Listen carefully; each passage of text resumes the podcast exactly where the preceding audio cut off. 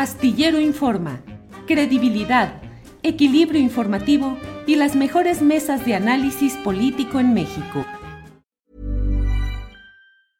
You should celebrate yourself every day, but some days you should celebrate with jewelry. Whether you want to commemorate an unforgettable moment or just bring some added sparkle to your collection, Blue Nile can offer you expert guidance and a wide assortment of jewelry of the highest quality at the best price. Go to BlueNile.com today and experience the ease and convenience of shopping Blue Nile, the original online jeweler since 1999. That's BlueNile.com. BlueNile.com. Wow! Nice! Yeah! What you're hearing are the sounds of people everywhere putting on Bombas socks, underwear, and t-shirts made from absurdly soft materials that feel like plush clouds. Yeah, that plush. And the best part? For every item you purchase, Bombas donates another to someone facing homelessness. Bombas. Big comfort for everyone. Go to bombas.com slash ACAST and use code ACAST for 20% off your first purchase. That's bombas.com slash ACAST. Code ACAST.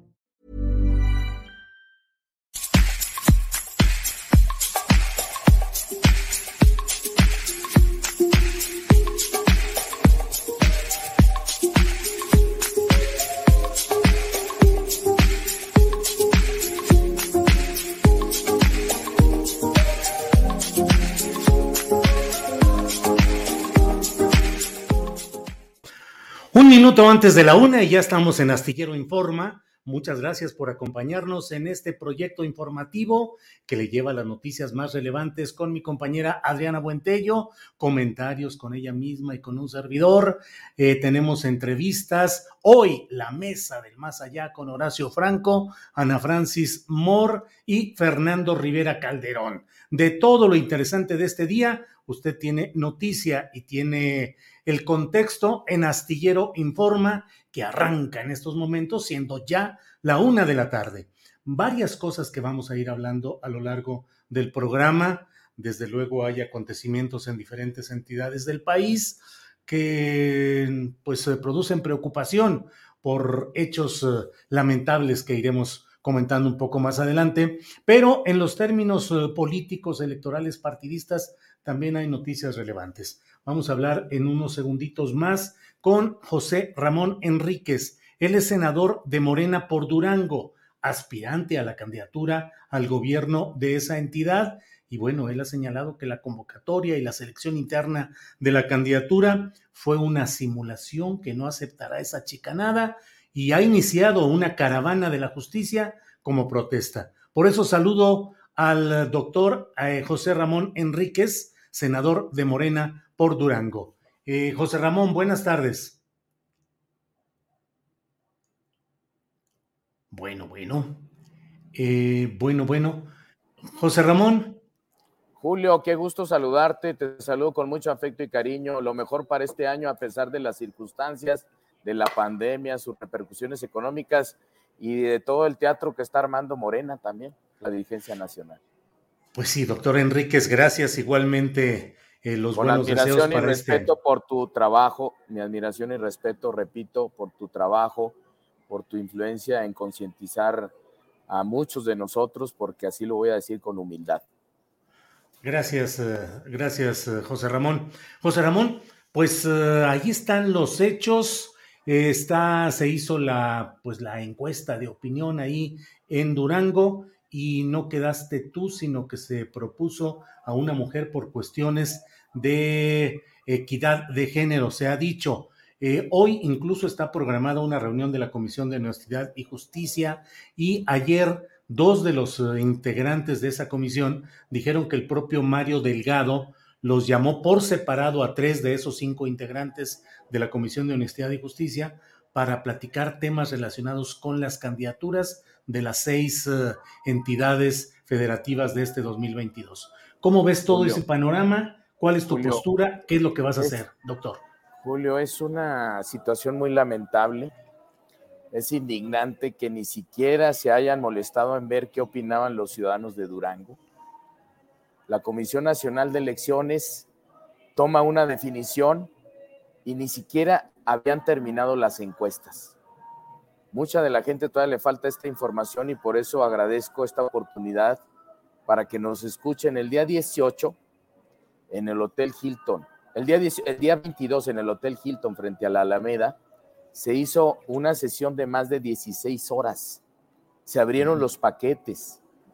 Las encuestadoras nacionales de Buendía y Márquez, Covarrubias, Blanco, Mendoza y Asociados presentaron sus encuestas, lo mismo que Morena.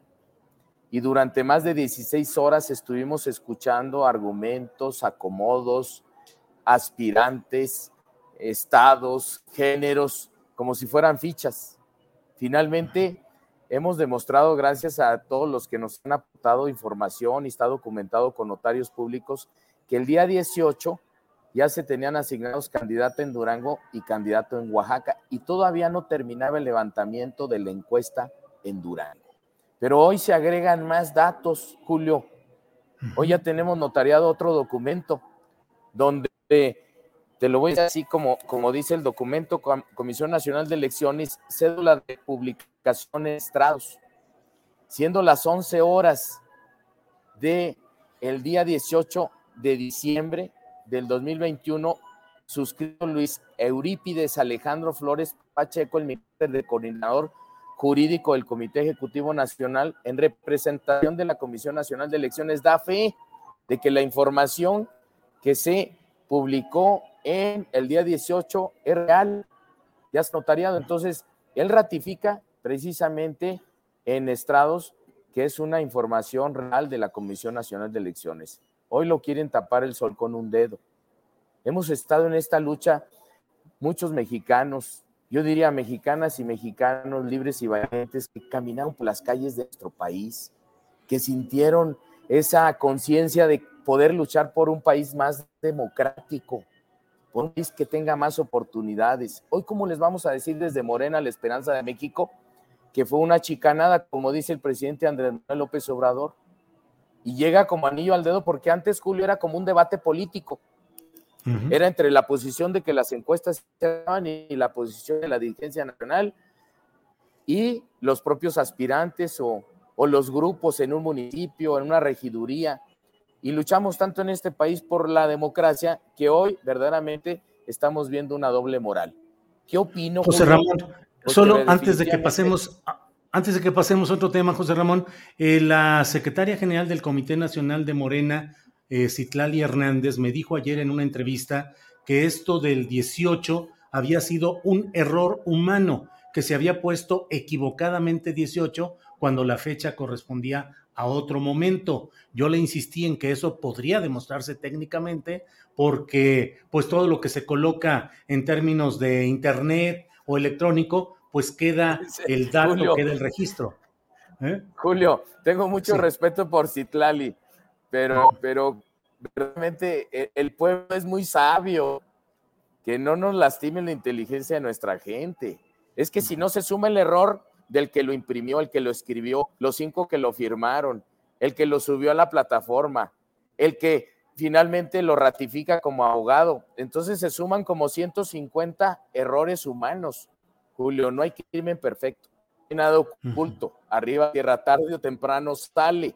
Y yo decía, el juicio anteriormente de las encuestas, y por eso tantas protestas en el 2021, donde parecía un, debate político entre los interesados solamente, no, involucraba a la ciudadanía. Decían, no sirven las encuestas, las descalifican, este, aplicaron la vieja política del dedazo, pero con posiblemente la sospecha. Pero hoy, Julio, ya no puede ser, no se puede tapar el sol con un dedo. Un error tras error. Y hoy que estamos aquí ya documentando precisamente que el abogado de Morena a nivel nacional dio fe, lo subió y lo ratificó en estrados. De modo que, imagínate, primero se convirtió con cinco firmas en Durango, luego en Oaxaca y el error de dedo también en Tamaulipas del día 21. Entonces, no podemos ir mintiendo, necesitamos limpiar este proceso. No le conviene al país. Inauguraron la división de Morena, inauguraron el 22 de diciembre. Imagínate el, día, el año 2023, Julio, los aspirantes a la presidencia de la República se les diga el día 22 en el Hilton, o vamos a suponer otro hotel, a lo mejor igual de Fifi.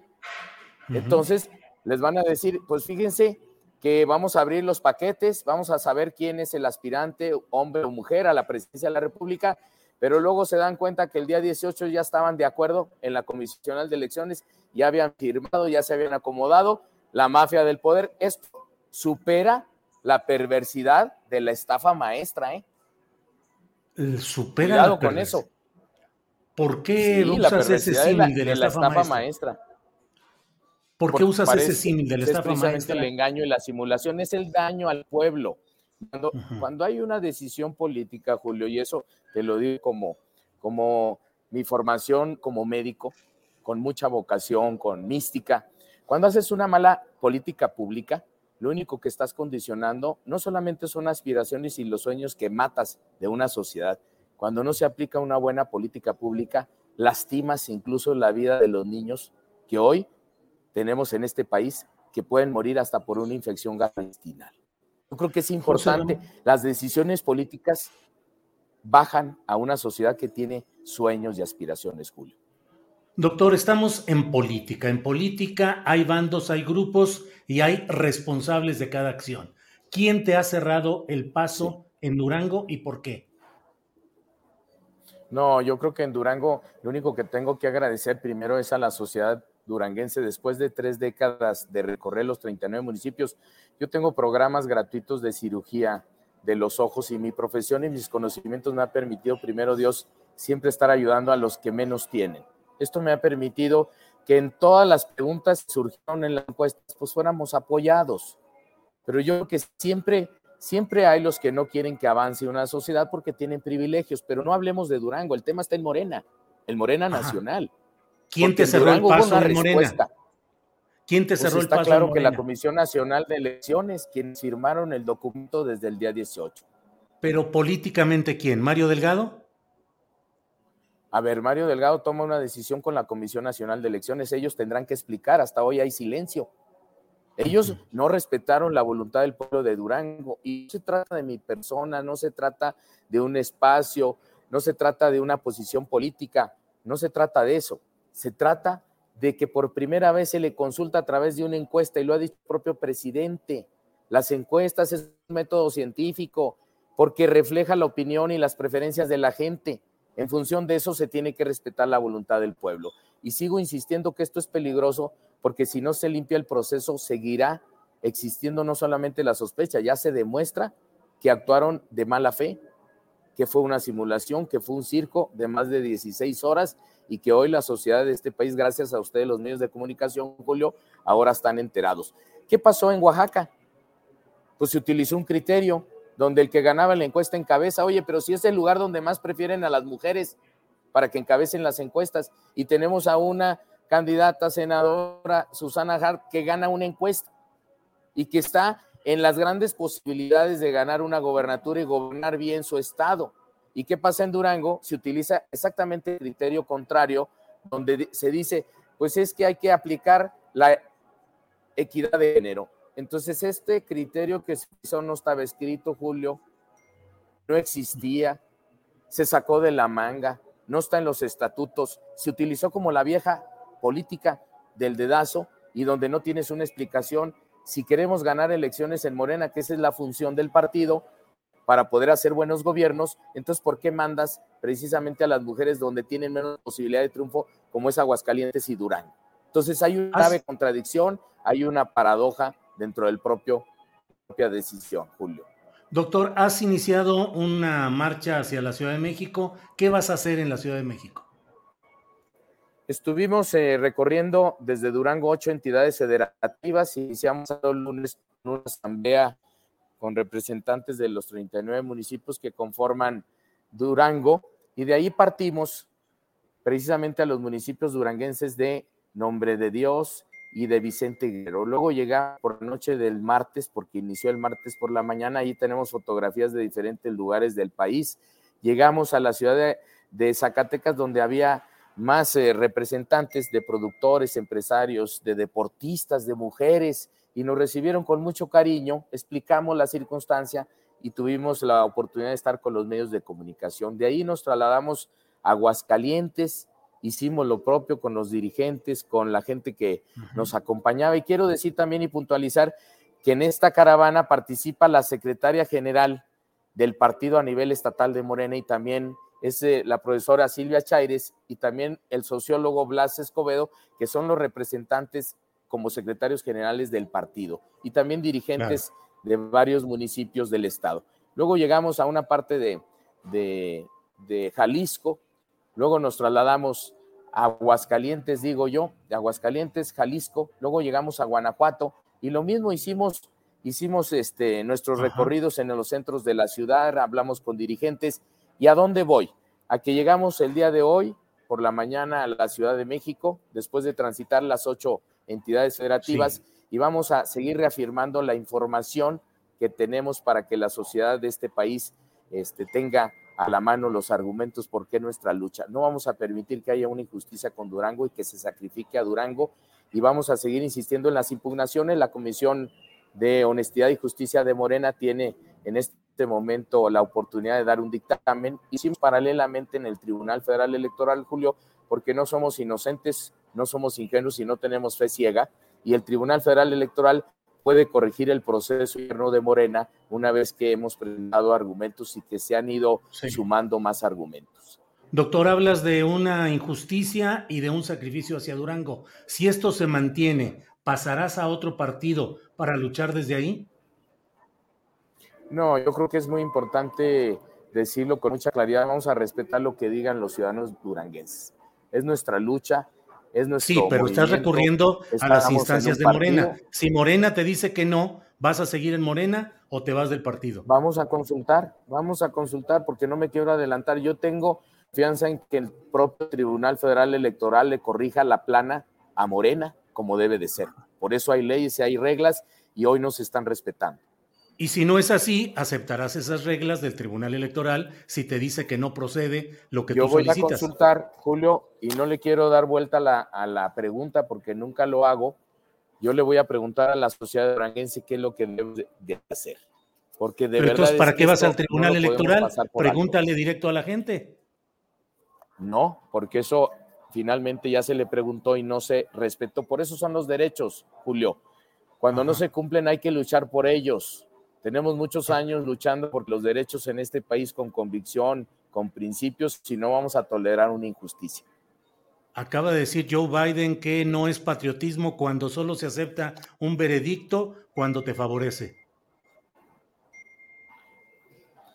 Es que aquí no, no se trata de un veredicto, Julio, con todo respeto, porque se tratan de evidencias donde cometieron irregularidades y la doble moral. Hay, ya hay pruebas donde el día 18 sin consultar, sin terminar de consultar, eso es indignante, a los ciudadanos duranguenses ya se tenían candidatos, hubo simulación y eso es lo que estamos demostrando y tenemos confianza en que esto se va a poder corregir, limpiar el proceso en Morena. Bien, doctor, pues estaremos atentos. Ya veremos si sigues en Morena o si pasas a otro partido. Se habla de Movimiento Ciudadano. Ya estaremos atentos a lo que suceda en todo este episodio, doctor seguir con atento a sus invitaciones, pero sobre todo a que la sociedad de Durango tome decisiones y por supuesto desde la izquierda vamos a seguir luchando. Muchísimas gracias, con mucho afecto y cariño, Julio. Igualmente, doctor, muchas gracias. Gracias, buenas tardes. Bueno, pues ha sido el doctor Enríquez, candidato, precandidato que ha sido al gobierno de Durango por Morena. Veremos en qué termina todo este proceso. Bien, eh, bien, vamos a, seguir adelante. Y bueno, vamos a hablar. Ayer tuvimos una entrevista muy interesante con el doctor Héctor Frisby preguntándole qué cosas ya no funcionan en el cuidado y la prevención de esta variante Omicron eh, de coronavirus. Hoy está con nosotros el doctor Mauricio Rodríguez, el es vocero de la Comisión de la UNAM para el COVID-19 y a él le queremos preguntar pues lo que ya se sabe que sí funciona para evitar contagios por COVID-19 y sus variantes como Omicron. Mauricio, buenas tardes.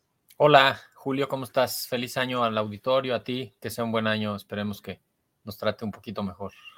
Sí, esperemos eso, Mauricio. Muchas gracias. Mauricio, ayer hicimos un ejercicio con el doctor Frisby preguntándole qué es lo que ya no funciona porque luego hay muchas cosas que se han quedado ahí, los tapetes sanitizantes y no sé cuántas cosas que ya no funcionan. Hoy te preguntamos qué sí funciona y qué debemos de cuidar concretamente en esta nueva etapa. Mauricio, por favor. Sí, eh, me parece excelente el ejercicio, ¿eh? porque la gente sigue haciendo lo que no se debe de hacer o lo que no funciona. Eh, lo que sí funciona, Julio, es primero que nada evitar contagios, ¿no? Necesitamos, el objetivo es evitar contagios y para eso vamos a necesitar que haya ventilación.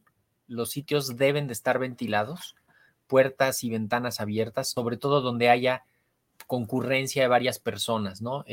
aunque sea un comedor de una casa un restaurante, el transporte público, eh, una sala de cine, una sala de teatro, la, donde quieras, tiene que haber ventilación, el, aire tiene que circular. Si, hay, si está cerrado, se tiene que recambiar el aire permanentemente. Esa es la, primera clave, ¿no? El virus se transmite a través de aerosoles y necesitamos ahí eh, interrumpir esa transmisión.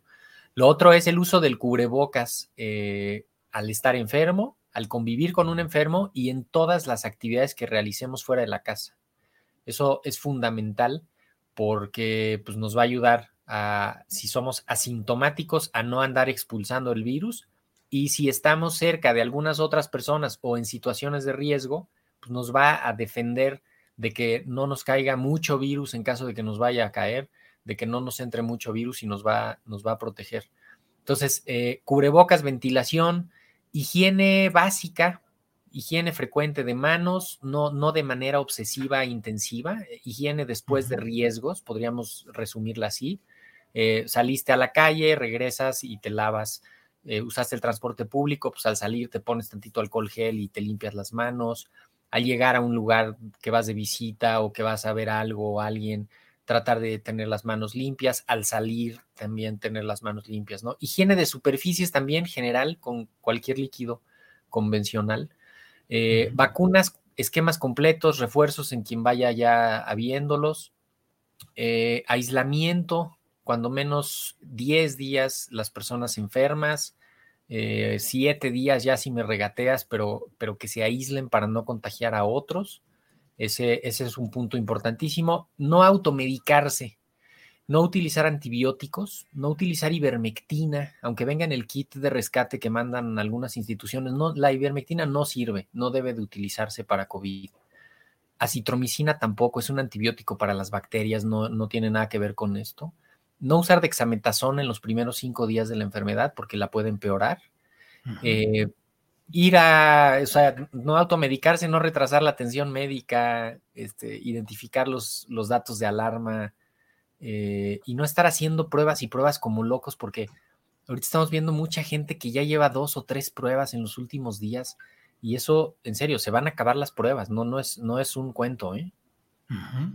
O sea, la existencia en sí, el inventario de las... Eh, eh, prueba se va a agotar por el exceso. Claro, es, es, finito. Ve lo que está pasando en Europa. Desde agosto, los de Abbott habían dicho, oigan, se nos van a acabar las pruebas, ¿eh? por la cadena de suministro está interrumpida, porque los almacenes no alcanzan, porque la cadena de distribución no está funcionando correctamente. En Europa están con problemas de que no tienen pruebas suficientes. En Estados Unidos no hay ni, cómo ahorita hacer pruebas también. Entonces, las pruebas hay que usarlas de manera inteligente siempre con un fundamento clínico epidemiológico detrás, ¿no? Que es la clave, porque si no, se acaban y no va a volver a haber pruebas en un ratito en lo que se surten. Mauricio, hay un tema polémico, la asistencia o no a clases presenciales. ¿Qué opinas? Bueno, eh, quizá lo primero que hay que recordar es que eh, el mejor momento después de la tercera ola de la epidemia eh, fue con las escuelas funcionando presenciales, ¿no? En las escuelas se tiene un control activo de la situación. En las escuelas, eh, el que está enfermo no va, avisa a los demás, se aísla el grupo, eh, todos traen cubrebocas, hay supervisión de las actividades, ¿no? Como que todo el mundo tiene la, la atención puesta en lo que está ocurriendo y todo el mundo está haciendo algo activamente para evitar riesgos. En las vacaciones pasa todo lo contrario, por eso en parte fue la tercera ola en el verano y ahorita esta ola que se aceleró muchísimo en estas tres semanas de vacaciones, dos semanas de vacaciones. Entonces, cada escuela debe de medir en función de sus capacidades y sus características el regreso a las actividades presenciales, tomando en cuenta esto, tomando en cuenta en que en realidad las actividades presenciales son una actividad segura en las, en las escuelas y si tomas las medidas adecuadas, no va a amplificar la epidemia en las escuelas, ¿no? Eh, es muy importante que no vayan los que están enfermos, que haya, o sea, que haya todo ese control, ¿no? Tampoco se trata de que ya todo el mundo regrese porque sí, sino que regresen manteniendo esos controles y siempre muy pendientes, ¿no? Ahora, corremos el riesgo de que por el aumento de casos que hay, pues haya disrupción de las actividades económicas, sociales, educativas, por ausentismo, simplemente. O sea, lo, que está anunciando Aeroméxico hace poquito, ¿no? hoy, hoy mismo, entre ayer y hoy, lo que pasó entre el 23 y el 30 de diciembre en todo el mundo con los, con los pilotos de los aviones, que, que hubo como 150 mil vuelos cancelados por, porque están enfermos. Imagínate que le pase eso al personal de salud. Entonces, también que la ola sea tan fuerte y aunque sea enfermedad leve, provoca ausentismo, eso también le va a afectar a las escuelas, porque los profesores, los trabajadores, el, personal operativo de la escuela, pues puede estar contagiado, se va a tener que aislar, entonces la escuela no va a poder funcionar correctamente. De cualquier manera, es importantísimo que la comunidad escolar tome las decisiones en conjunto y cada comunidad escolar decida el momento, la forma de hacer las actividades, como, como ha sido hasta ahorita, ¿no? Mauricio, escucho sobre todo jóvenes ya con la vacunación completa, algunos con su refuerzo, que de alguna manera dicen, pues ya que me toque la, el Omicron, al cabo que eso ya no me va a pegar tan fuerte, no, va, no hay un peligro de muerte, voy a salir adelante. Y hay quienes dicen que pueden quedar secuelas hoy no advertidas, hoy no conocidas, a un mediano y largo plazo que sean producto de esto y hay una discusión respecto a si el Omicron es leve o severo. En primera vista, parece leve, no provoca tantas hospitalizaciones, no provoca tantos fallecimientos. ¿Qué tanto debemos de atender esos parámetros de leve y severo en estos momentos, Mauricio? Sí, mira, podríamos estar tranquilos de que a nivel individual a la mayoría no le va a ir mal. Eso en términos generales, podríamos pensar en que eso sea una realidad. El problema es que es una variante más contagiosa, te va a provocar más casos más rápido y entonces vas a tener problemas en, cuatro, en cuatro dimensiones.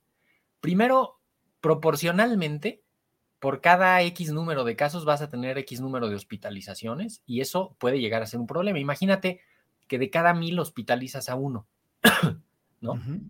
Entonces, que tienes de pronto 5 millones de casos. 5 millones de casos, tomando en cuenta uno de cada mil, vas a tener 5 mil hospitalizaciones. Entonces, eso sí ya es un problema, ¿no? También lo de las secuelas. No sabes cómo va a reaccionar la gente al COVID y, y todo lo que se va a hacer de carga de enfermedad por las secuelas, aunque sea leve. Y los siguientes meses y años vas a tener una carga de enfermedad terrible porque tuvieron COVID y van a tener secuelas. El otro problema es que mientras más casos haya, hay más riesgo de generarse nuevas variantes que pueden ser más fuertes, ¿no? Entonces, podría ser que derive de Omicron una variante nueva que nos traiga más problemas en el segundo semestre del año. Y entonces sí, vamos a estar pues cada año renovando el pleito contra las variantes, ¿no? El otro punto importante es que hay una disrupción social del, como te lo describía previamente el ausentismo va a ser que, pues, que no funcionen las cosas correctamente, ¿no? Imagínate que todo el mundo agarre esa actitud de decir, pues a mí ya que me dé, al cabo aquí me quedo 10 días, sí, que les dé un brote a los operadores del metro y a los pilotos, a los controladores aéreos, a los policías, a los bomberos, y entonces vas a tener disrupción de todas las actividades sociales que se vean afectadas porque la gente va a tener que quedarse unos días en su casa porque está enferma, ¿no? Claro. Entonces, son en serio, es, como multidimensional el problema, ¿no? No es, no es menor decir, este, o sea, no, se vale decir nada más, este, sí, es más leve y, ya que se enferme la gente. No, no, no. Va a traer todos estos otros problemas y no vamos a, pues no vamos a, salir pronto de esto. Lo mejor es detener la transmisión en la comunidad, prepararse por si suben las hospitalizaciones, preparar la reconversión hospitalaria, hacer el mejor uso de las pruebas, aislar y cuidar a los enfermos. Dentro de lo que sí hay que hacer, Mauricio, y agradeciéndote esta posibilidad de platicar contigo, em, ¿la gente debería estar atenta como antes con tanques de oxígeno y concentradores de oxígeno? No, no, lo más probable es que la gravedad de las enfermedades no sea tal. Esto lo vimos en la segunda ola cuando todavía ni siquiera había pruebas rápidas disponibles y nadie estaba vacunado. Por eso pasó eso, ¿no? porque no había manera de diagnosticar rápido, porque no había manera de, o sea, los protocolos de atención a los enfermos todavía no estaban completamente estandarizados, etcétera, ¿no? Entonces, ahorita más bien en lo que hay que concentrarse es en, aspectos más, digamos, solidaridad, ¿no? Eh, comunicación, confianza, empatía, entender al otro, ayudarle a que se pueda ausentar. Eh, imagínate un, un, empresario que no, que no deje que sus trabajadores se ausenten cinco días pues se va a hacer un contagiadero por todos lados, ¿no? Este, o, que la gente no se cuide en el espacio público, eh, todos los que tienen que salir a trabajar a fuerza, que se contagien y que salgan a contagiar, imagínate, ¿no? Este, porque hay gente que no se puede parar, ¿no? De, que no se puede parar de sus actividades. Entonces, eh, tener esto, eh, aislarse ante cualquier síntoma, buscar diagnóstico, no automedicarse, serían como las, las medidas generales. Eh, no hacer estas compras de pánico, de pruebas y, andar como locos repitiendo pruebas hasta que, más bien, hay que hacer un uso racional de las pruebas y, actuar en consecuencia, ¿no? Cada prueba tiene que tener detrás un razonamiento clínico y epidemiológico, porque si no, pues va a ser un desperdicio de recursos eh, infinito. Bien, pues Mauricio, te agradecemos mucho esta posibilidad de platicar acerca de las cosas que sí se deben hacer y tener un panorama general sobre estos momentos en los cuales la información es clave, es vital. Te agradezco mucho, Mauricio, y espero que sigamos platicando sobre estos temas. Claro que sí, Julio, con muchísimo gusto. Saludos al auditorio. Igual, Mauricio, hasta luego. Gracias, hasta luego. Bueno, pues eh, Mauricio Rodríguez, que siempre ha sido una voz eh, clara, puntual, profesional, precisa de lo que está sucediendo en todo este deambular nuestro por estos terrenos difíciles del coronavirus en sus diferentes versiones y expresiones. Bueno, voy a, vamos con mi compañera Adriana Buentello, a quien vamos a saludar en estos momentos. Adriana, buenas tardes. ¿Cómo estás, Julio? Muy buenas tardes. Saludos a todos nuestros, a nuestros espectadores, a nuestra querida audiencia. Hoy ya viernes, ya nos estamos preparando, Julio, para las recomendaciones, pero también para la mesa del más allá que está de regreso. Y, Julio, si me permites, antes de iniciar con las recomendaciones, hay un segmento muy interesante que hoy eh, dio el presidente López Obrador en esta conferencia mañanera y es que trata eh, sobre el tema de la Sierra de San Miguelito. Fíjate que sobre esta serie de amparos que ya algunos de los activistas y algunas de las personas que has entrevistado pues han estado anunciando sobre estos amparos. El presidente López Obrador indicó que después de esta declaratoria como área natural protegida de la Sierra, eh, de San Miguelito en San Luis Potosí, pues se planea llevar a cabo el programa Sembrando Vida para que algunas tierras no sean usurpadas, pero también habló de indemnizaciones. Si te parece, vamos a escuchar. Es probable que se presenten estos amparos, pero legalmente nosotros vamos a defender eh, que toda esta superficie debe ser área eh, natural protegida. Y vamos a ir hablando también con los campesinos para que no los eh, utilicen los fraccionadores, las compañías o empresas eh, que se dedican a la construcción eh, y hacer jugosos negocios y a incumplir con eh, las normas de cuidado del medio ambiente. Y vamos, eh, repito, a hablar con los campesinos para este, indemnizarlos, mm, decirles que no van a ser despojados, que se les va a hacer justicia y que incluso eh, se les van a ofrecer opciones para que puedan participar en el programa Sembrando Vida para reforestar la sierra, que no les falte nunca el trabajo y su indemnización. O sea, esto es muy importante que lo sepan, porque seguramente les están diciendo de que ya fueron despojados y que Julio, pues esto fue lo que dijo hoy el presidente López Obrador sobre este tema. ¿Cómo ves, Julio?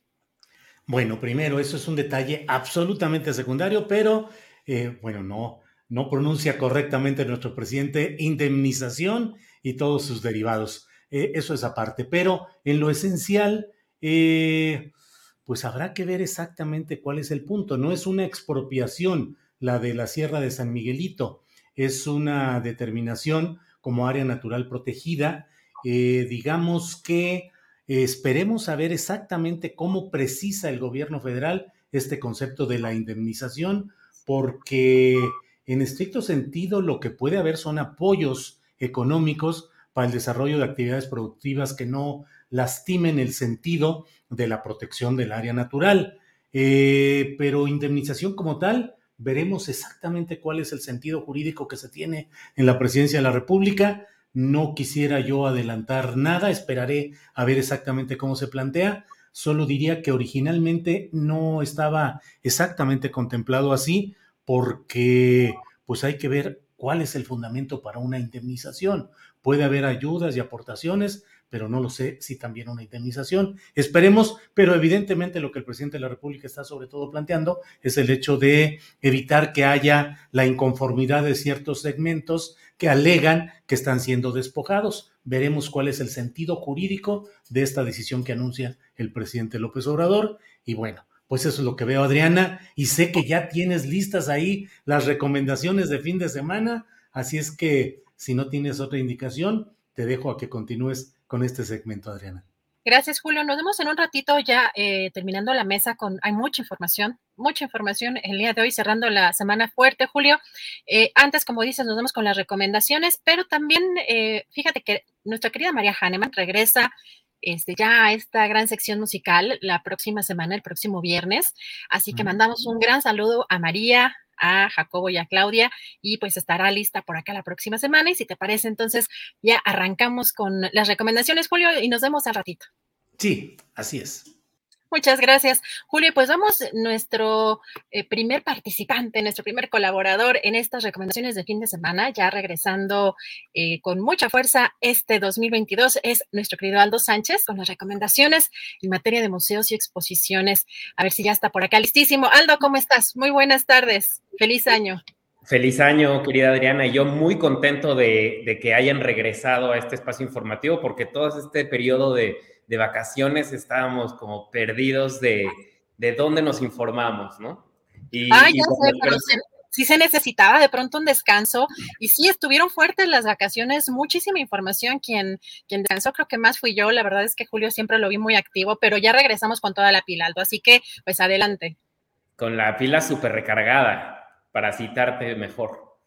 así es, así es, Aldo. ¿Qué tenemos para este fin de semana? Pues fíjate que dos grandes recomendaciones que son muy interesantes porque tienen que ver con, eh, están ubicadas en el sur de la Ciudad de México y tienen que ver con, eh, no solamente con arte, sino con la política y la literatura mexicana. Bueno, se trata, eh, por principio de cuenta, de la Casa León Trotsky. Eh, León Trotsky, que es este fascinante personaje que llega asilado a México en 1936 gracias a las gestiones de Diego Rivera con el presidente Lázaro Cárdenas. Y bueno, pues él se instala los primeros tres años de su asilo en la Casa Azul, ahí con Frida Kahlo y Diego Rivera. Frida Kahlo lo recibe en el Puerto Tampico. Y em, finalmente, pues en 39 se, se, se instala en, en, lo que ahora es el Museo Casa León Trotsky, que está en Río Churubusco 410 y muy cerca de la Casa Azul. Um, y bueno, pues es una, es una casa que el presidente Lázaro Cárdenas le, le da porque era considerada segura, ya que uno de los lados daba precisamente a Río Churubusco, que era un río. Entonces, el, ese hecho y luego que tuviera, tiene dos torreones donde había guardias este, permanentemente, pues lo hacía un lugar seguro. Sin embargo, en 1940 pues sufre un primer atentado liderado por Leopoldo Arenal, eh, donde participa David Alfaro Siqueiros, para quien no sepa que uno de los grandes muralistas era un asesino en potencia, pues Siqueiros, eh, de hecho, dispara a la cama donde estaban dormidos, pues tanto Natalia Sedova como León Trotsky pero afortunadamente ellos habían logrado eh, pues rodar y estaban este, en el piso, ¿no? Para cuando Siqueiros dispara. Entonces, eh, pues la historia de este personaje es fascinante, ya que desafortunadamente, pues en ese mismo año sufre otro atentado uh, en manos de Ramón Mercader, que también, pues lo pueden encontrar como Jacques Monard, este, o como Frank Jackson, pues e, era un espía cubano que había, eh, que seguía las órdenes de Stalin y que, eh, bueno, pues finalmente, gracias a, a, que seduce a la secretaria de, de, Trotsky, pues logra meterse a la casa, hacerse de la confianza de, él y de su esposa y lo, y lo asesina en 1940. Entonces, toda esa historia está, y más está contada en esta, en esta eh, casa que es, una, es un museo privado, este, eh, en manos del, de, de, fundada por el nieto de, de, Trotsky. Entonces vale mucho, mucho, mucho la pena. Y no sé, este, Adriana, si has tenido la oportunidad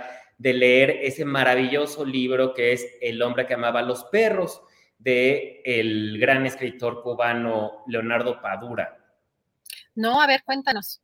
Entonces, bueno, eso es terrenos de Daniel Mesino, pero, este, pero como, como, te decía, pues estas recomendaciones van acompañadas de, de, de, de, recomendaciones literarias porque, pues, Leonardo Padura, que es uno de los escritores que me parecen más fascinantes en la actualidad, eh, y que por cierto no se pierdan su más reciente novela, Polvo en el Viento, y entonces él eh, nos cuenta eh, esta historia no, novelada, de Ramón Mercader, de este espía cubano y cómo hace, bueno, por un lado, toda la tragedia de la persecución de Trotsky por Stalin y cómo llega a México Trotsky y cómo finalmente Ramón Mercader puede cumplir el designio de Stalin, que es asesinar a Trotsky, ¿no?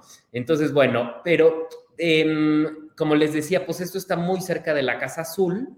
Entonces, si ustedes aprovechan para visitar la Casa Azul, con, el, con ese mismo precio, con ese mismo boleto, pueden eh, tener acceso a la segunda recomendación, que es el Museo Anahuacalli. Entonces, eh, la Casa Azul ofrece un transporte que los lleva de ahí a la Nahuacali y ya no tienen que pagar este, la segunda entrada, ¿no? Eso te iba preguntando, porque yo me acordaba que había como un tour hacia el sur de eso, ¿verdad? Es como una especie de tour. Que me acuerdo que fueran a la casa de Trotsky, justamente donde eh, te enseñan el estudio, donde fue asesinado, etcétera, pero si es como una especie de tour o, o me equivoco.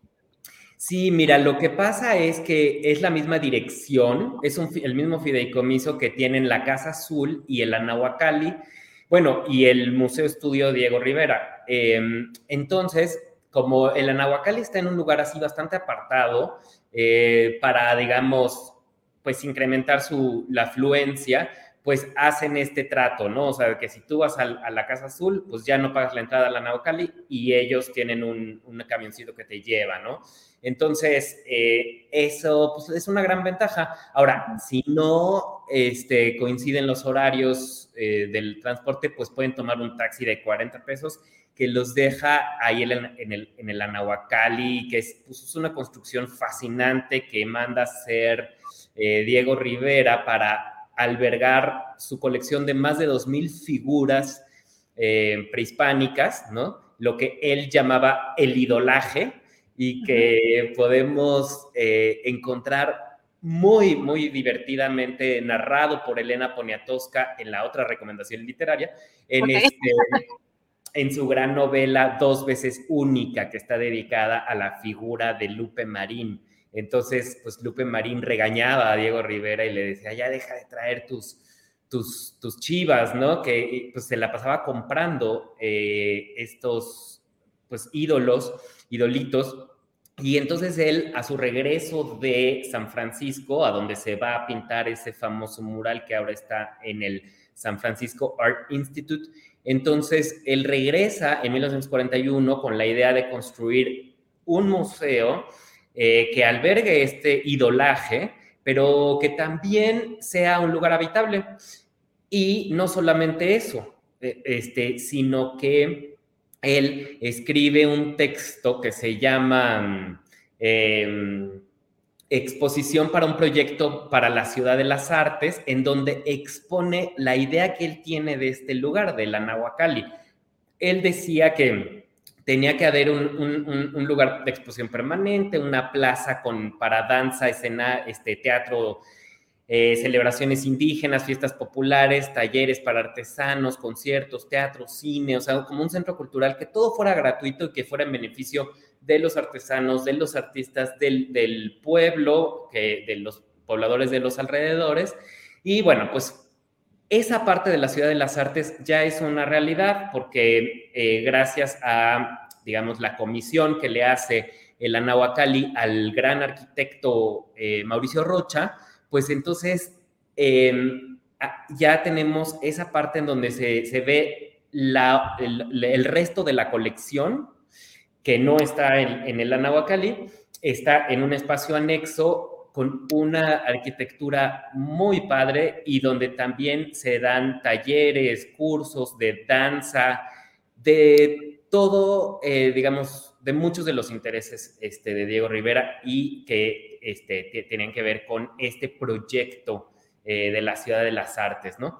Y bueno, pues el Museo Nahuacal está abierto de martes a domingo de 11 de la mañana a 5 y media y tiene un costo de 100 pesos para extranjeros, 80 para mexicanos, 35 para estudiantes, 20 pesos para adultos mayores y para estudiantes de primarias públicas. Hay un permiso de 30 pesos para tomar fotos cómprenlo porque si no se van a arrepentir una vez que estén adentro. Y eh, pues está ubicado en la calle Museo 150, que eh, pertenece al pueblo de San Pablo, Tepetlapa, Coyoacán. Para los vecinos es gratuita la entrada, los, toda la gente que vive en Santa Úrsula, en San Pablo, Tepetlapa y, el, el, reloj y colonias este, de los alrededores. Ok, ok, muy bien, Aldo. Y ese, ese es un super tip. Si quieren tomar fotos, hay que, hay que aplicarse antes, porque si no, después se arrepiente uno, ya no hay chance. Pues, Aldo, te agradecemos muchísimo estas recomendaciones. Ya estamos puestos para este fin de semana, y pues ya con un poco más de cuidado también a, a, la hora de salir con esta cuestión de los contagios, pero pues tenemos estas opciones. Aldo, pues muchas gracias y nos vemos en 15 días. Claro que sí, Adriana. Muchas gracias a ti. Gracias, un abrazo. Ya estamos puestos con las recomendaciones para salir a museos, exposiciones este fin de semana y para los que se quieran quedar en casa, ¿qué tenemos en las plataformas digitales? Pues tenemos aquí ya nuestro querido Jesús Taylor, que no paró, no paró de trabajar. Nuestro querido Jesús, ¿cómo estás? Feliz año. Feliz año, querida Adriana, la audiencia, ya estamos de regreso. Felicidades a Julio, a su familia, a todo el equipo. Aquí estamos ya. Yo quiero preguntarte, Adriana, ¿qué te trajeron los Reyes Magos? Uy, me trajeron una pijama bien bonita. Fíjate. que a mí no me trajeron nada. Y eso que soy el niño Jesús. Pero ¿qué tal Santa Claus? Este, tampoco. Pero mira, mira, mira, lo que sí me trajeron fue el Rey Mago de Astillero, se llama, es un nuevo Rey Mago. Mira. Ya me ah. llegó. Y, y una reina maga que se llama Adriana Buentello, mira, mira, mira, mira. Sí. Ah. bueno, ahí se ve, se corta por la luz. Es que da como el charolazo ahí, ¿no? Sí, sí, da el charolazo. Hay que encontrar el ángulo. pero prende y mira, dice cine y palomitas. ¿Cómo ves? Súper bien. ya, ya este, con, todo tu este set ya este, en construcción. Ya en construcción. Oye, pues te tengo una recomendación muy buena, quiero escogerla yo eh, porque me parece sumamente importante esta recomendación, es para la plataforma de HBO Max y se trata de un documental, querida Adriana, que se estrenó en diciembre del año pasado, en los últimos días, y me parece muy, muy buena. Este documental eh, habla sobre la tortura y eh, pues tiene dos aspectos para mí importantes, tiene muchos, ¿verdad? pero quiero mencionar dos. El aspecto periodístico, en primer lugar, cómo está ensamblado el documental, cómo está hecho, cómo consiguieron que participaran los personajes que participan en este documental, eh, me parece sumamente importante. Tú sabes, después del ataque de las Torres Gemelas hubo una literal cacería, ¿verdad? Y eh, aprenden a un hombre, ustedes ya verán quién es, pero eh, lo torturan de una manera despiadada, brutal, con algo que le conocieron, y fíjate el eufemismo, le conocieron técnicas de interrogatorio mejoradas, desarrolladas por la CIA. el hombre que desarrolló estas técnicas sale hablando en este documental.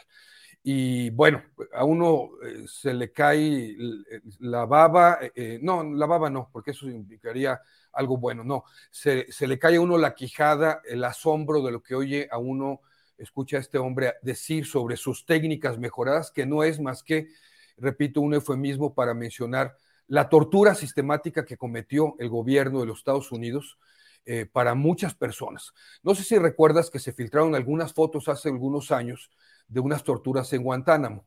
Eh, no, no, se refiere a este hombre, ¿no? Eh, pero bueno, lo menciono. Una de las cosas, eh, el otro aspecto importantísimo, pues es esta cuestión de la violación de derechos humanos. La tortura está prohibida desde, la convención, desde los convenios de Ginebra en 1944, está prohibida, todo el derecho internacional la prohíbe, la condena, los organismos internacionales la tienen en condena, pero pues los Estados Unidos se la pasó por el arco de triunfo y un aspecto, digamos, positivo es que en el documental no se ven los videos de la tortura.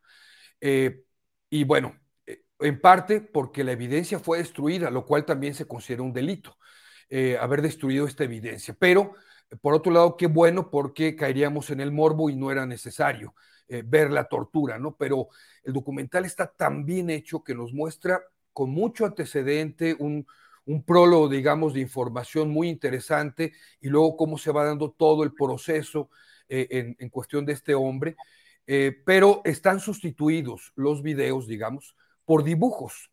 Una importante manera, eh, con un simbolismo y un significado estos dibujos muy importantes, no quiero decir por qué ni de qué se tratan, pero creo que tienen un valor periodístico también y humano muy, muy, muy grande. Los dibujos eh, digamos, eh, ilustraciones hechas para eh, simbolizar la tortura, ¿no? Para ejemplificar la tortura.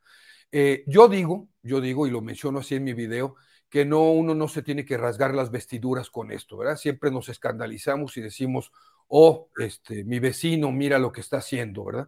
Porque en México, querida Adriana, y tú lo sabes, pues desde el punto de vista del Estado, del gobierno, se ha aplicado la tortura en este país sistemáticamente también en muchas ocasiones. Yo digo que el linchamiento, que es parte de la sociedad, eh, se ha aplicado también, se aplica en los linchamientos, tortura. Así que a mí me parece muy, interesante. Yo menciono en mi video, que ya lo publiqué el día de ayer, un libro, yo les invito si quieren ver este comentario más extendido, un libro que me parece tremendo que se llama eh, eh, Ceguera Moral y eh, habla ahí de cómo hemos hecho un mapa geográfico de la maldad, ¿no? Y, siempre pensamos en, los buenos y en los malos según la geografía. Y esto trasciende a nuestras sociedades. Así que, eh, pues yo considero este documental sumamente importante. Me voy a meter así como Aldo se metió en otros departamentos. pues hay, hay, un, hay un museo aquí en México de la tortura que está ahí en el centro. Y este, claro, no, no, no, no tiene el simbolismo de lo que representa este documental, ¿verdad? Pero bueno, hasta un museo hemos tenido que hacer para ejemplificar de lo que somos capaces los seres humanos. Y bueno, esta es la recomendación. Este video de HBO Max lo publiqué el día de ayer. Quiero mencionarles un cambio a partir de este año. Eh, tú sabes que venía publicando o recomendando HBO, Netflix y Prime Video. A partir de este año eh, ya los publico en videos separados, es decir, tres videos, uno para cada plataforma. Los jueves sigo publicando el de HBO Max. Hoy viernes a las 15:30 horas el de Netflix y mañana sábado también a las 15.30 horas por separado el de Prime Video. Sigo con las tres recomendaciones, pero tres videos, jueves, viernes y sábado. La verdad es que es una estrategia más que nada por comodidad. Se me facilita mucho más hacer los videos separados por tiempos. Pero bueno, seguiremos así haciéndolo.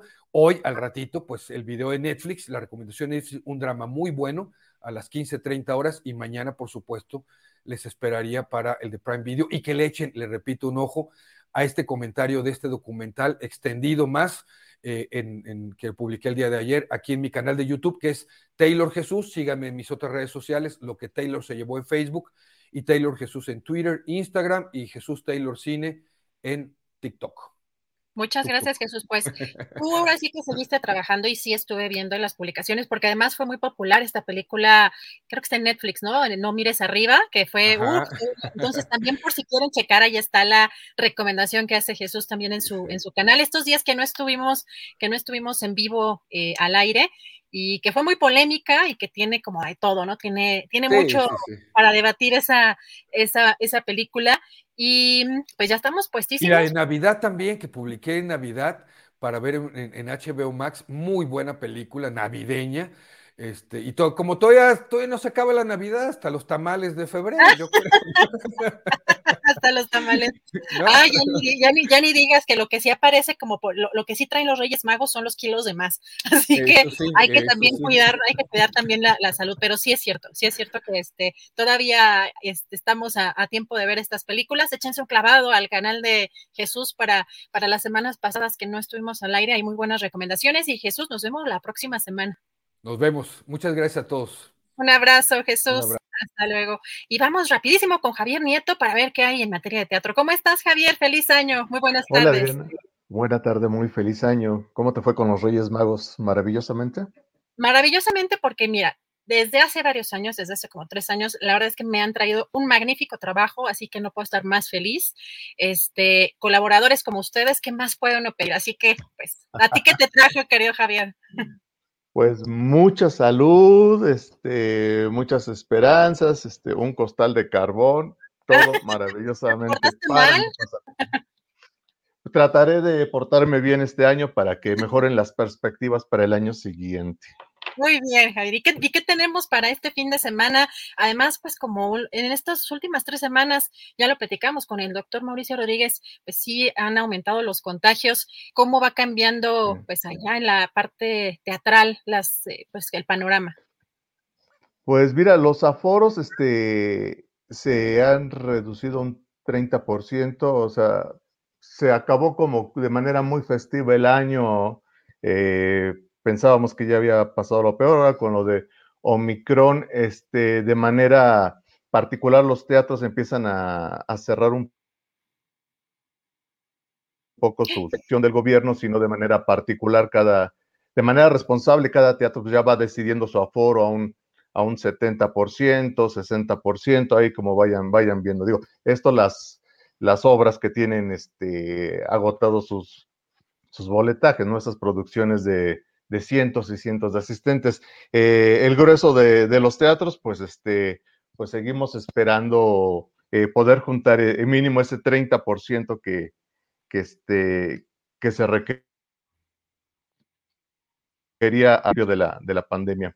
Y pues bueno, pues poco a poco va calentándose la escena teatral, mi querida Adriana, y tenemos como una primera recomendación la obra espectáculo cabaret es cortita la vida, así se llama. Es un juego de palabras este, relacionado con la palabra escort, de estas trabajadoras sexuales. Es un recital grosero eh, en palabras de su, de su autora y directora Minerva Valenzuela, que es cabaretera. Ya es cortita la vida. Es cortita la vida. Es un espectáculo que desmitifica la vida de las trabajadoras sexuales eh, de la Ciudad de México en los últimos 150 años, un espectáculo unipersonal, lúdico, acompañado de un piano. Eh, dice Minerva Valenzuela que a través de los tiempos, eh, la vida de las trabajadoras sexuales se ha visto de una forma maniqueísta de los medios de una forma manicaísta, en donde solo o son víctimas o son mujeres empoderadas, ¿no? Eh, es muy radical el asunto desde el punto de vista eh, manicaísta de, los medios de comunicación. Entonces, lo que ella trata de hacer es desmitificar estas, eh, estas dos vertientes, ver que hay mucha, mucho más allá de, de estas dos posibilidades. Ella hizo un trabajo de investigación con las trabajadoras sexuales del metro, bueno, aledañas al Metro Revolución de aquí de la ciudad de México. Esta obra que estuvo el año pasado en el Foro Shakespeare, ahora se va al foyer del Teatro Esperanza Iris, eh, allá en el centro histórico, en la calle de Doncel, en la calle de Cuba, perdón, no, Donceles, ya estoy Todavía no, no aterrizo en este año. En la calle de Donceles, muy cerca del el metro Allende. Se va a presentar solamente un fin de semana, del 13 al 16 de enero, en los horarios eh, habituales de teatro. Por eso lo estoy anunciando desde ahorita. Muy interesante, muy divertido, muy propositivo de Minerva Valenzuela, que es una de las mejores cabareteras, este, de, México, es egresada de la Escuela Nacional de Arte Teatral de, Limbal. Y la otra propuesta eh, también es en el Teatro Esperanza Iris, para que no se muevan de lugar. Eh, se presenta el día de mañana en una única función Moby Dick. Moby Dick con la compañía La Good Danza, con dirección de Erika Méndez.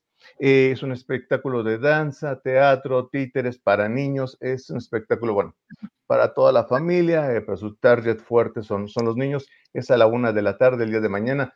Eh, ¿De qué se trata Moby Dick? Recordemos, Moby Dick trata de la, la búsqueda de este del cachalote blanco, del gran cachalote blanco, que inicia el capitán Ahab y su compañero Ismael y el resto de su tripulación en esta obsesiva búsqueda por, por atrapar a la, gran ballena blanca que, que, le arrancó la pierna al capitán Ahab. Un, este, una propuesta muy interesante para acercarse a los grandes clásicos de la literatura universal, como es Moby Dick de se nos traba un poquito. todo, mi querida Adriana, para que vayamos poco a poco calentando motores y viendo a ver qué, qué nos depara el resto del año en la escena teatral mexicana. Perfecto, Javier. Pues muchísimas gracias. Nos vemos la próxima semana y ya estamos puestos con estas recomendaciones para este fin de semana. Te mando un abrazo, Javier. Twitter rapidísimo. Ah, adelante, claro que sí, por favor. Rapidísimo, claro que sí. Síganme en Twitter, arroba Luis Javier NM, repito nuevamente, Twitter, arroba Luis Javier NM y en Facebook, arroba Teatríboros, ahí este, ahí nos encontramos. Gracias. Saludos a Julio, saludos a todos. Gracias, Javier. Hasta luego, hasta el próximo viernes. Y ya regresamos con Julio. Julio Astillero, ya estamos aquí, listísimos para empezar la mesa del más allá. Ya estoy bien lista, ya tengo aquí mis palomitas. La verdad es que esta mesa la disfruto tanto que sí hay que tener como la botanita aquí a la. bueno, muy bien, muy bien, Adriana. Gracias por conducir estas recomendaciones de fin de semana y regresamos después de la mesa con información relevante del día, Adriana. Así es, regresamos en un ratito. Gracias, hasta luego. Bueno, pues son las dos de la tarde con un minuto, las dos de la tarde con un minuto, y en esta ocasión vamos a dar por inaugurada nuestra primera mesa del más allá en este viernes 7 de enero. Horacio Franco, buenas tardes. Hola, querido Julio, hola, querido Fernando, no sé si por ahí andan a Francis ya, pero bueno, muy feliz inicio y, muy feliz fin de año y fin de siglo a todos, que a todo el mundo le vaya muy bien. Muy bien, Horacio. Fernando Rivera Calderón, buenas tardes. Buenas tardes, queridos amigos, Julio Horacio, Ana, donde quiera que esté en el más allá o en el más acá. Este, pues con mucho gusto de saludarlos también. Eh, y pues yo recuperándome de, haber iniciado el año o terminado el otro, pues finalmente conociendo el mentado bicho y ya afortunadamente pues ya, ya de salida. Bien, bien, bien, Fernando. Gracias. Y aparece en estos momentos Ana Francis Moore. Hola. Mis queridos masallistas, ¿cómo están? Bien, todo en orden, Ana Francis. Gracias y gracias a quienes en el canal 22 en este viernes 7 de enero ven también este programa de la Mesa del Más Allá. Bienvenidos y gracias, audiencia del canal 22. Gracias. Bueno, Ana Francis Moore, ya que llegaste eh, barriéndote en, home, como dicen en el béisbol, eh, vamos a iniciar contigo. ¿qué te trajeron los Reyes Magos?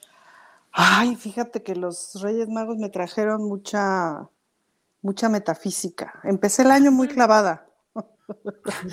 Sabes, es que descansé y entonces no solamente eso, descansé y además leí por cuestiones familiares que me, que me asocié con una señora con dos hijos pequeños hace seis años, pues llevaba seis años vacacionando sin poder leer, sino vacacionando y cuidando niños chiquitos que ya no están tan chiquitos, ya crecieron, entonces pude leer.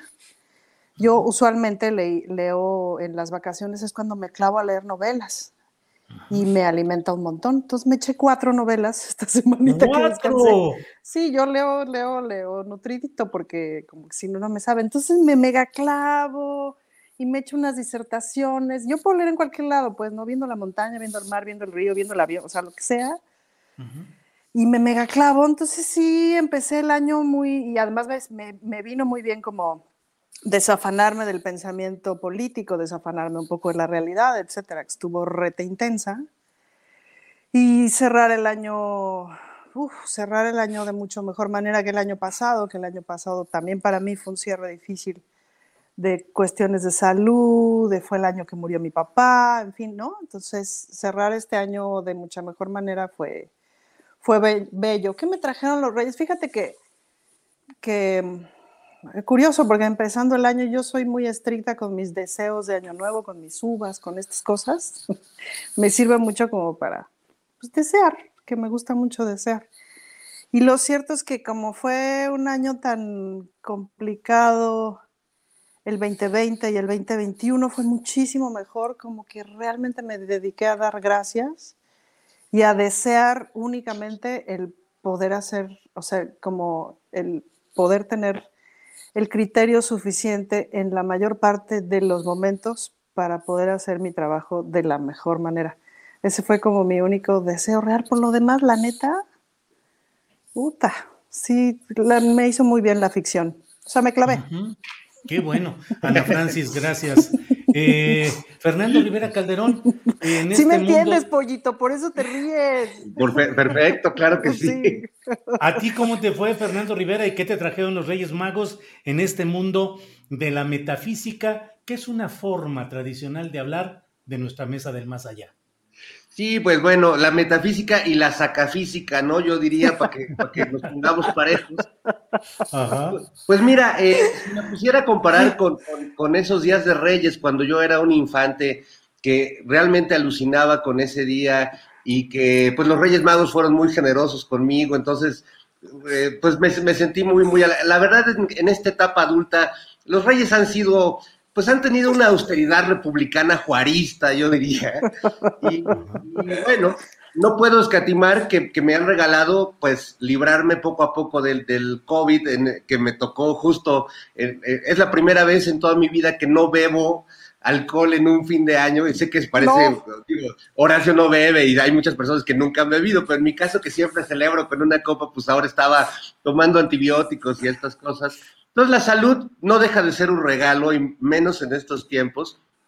Y, y esta, este periodo que tuve que pasar en cama, pues también se vuelve un regalo de alguna manera, porque yo que nunca me detengo y siempre estoy haciendo cosas, pues me vi obligado a, quedarme y a descansar y descubrí lo, rico que es dormir, eh, sobre todo cuando uno está un poco medicado, ¿no? Que, como que no, no, tienes que poner mucha resistencia.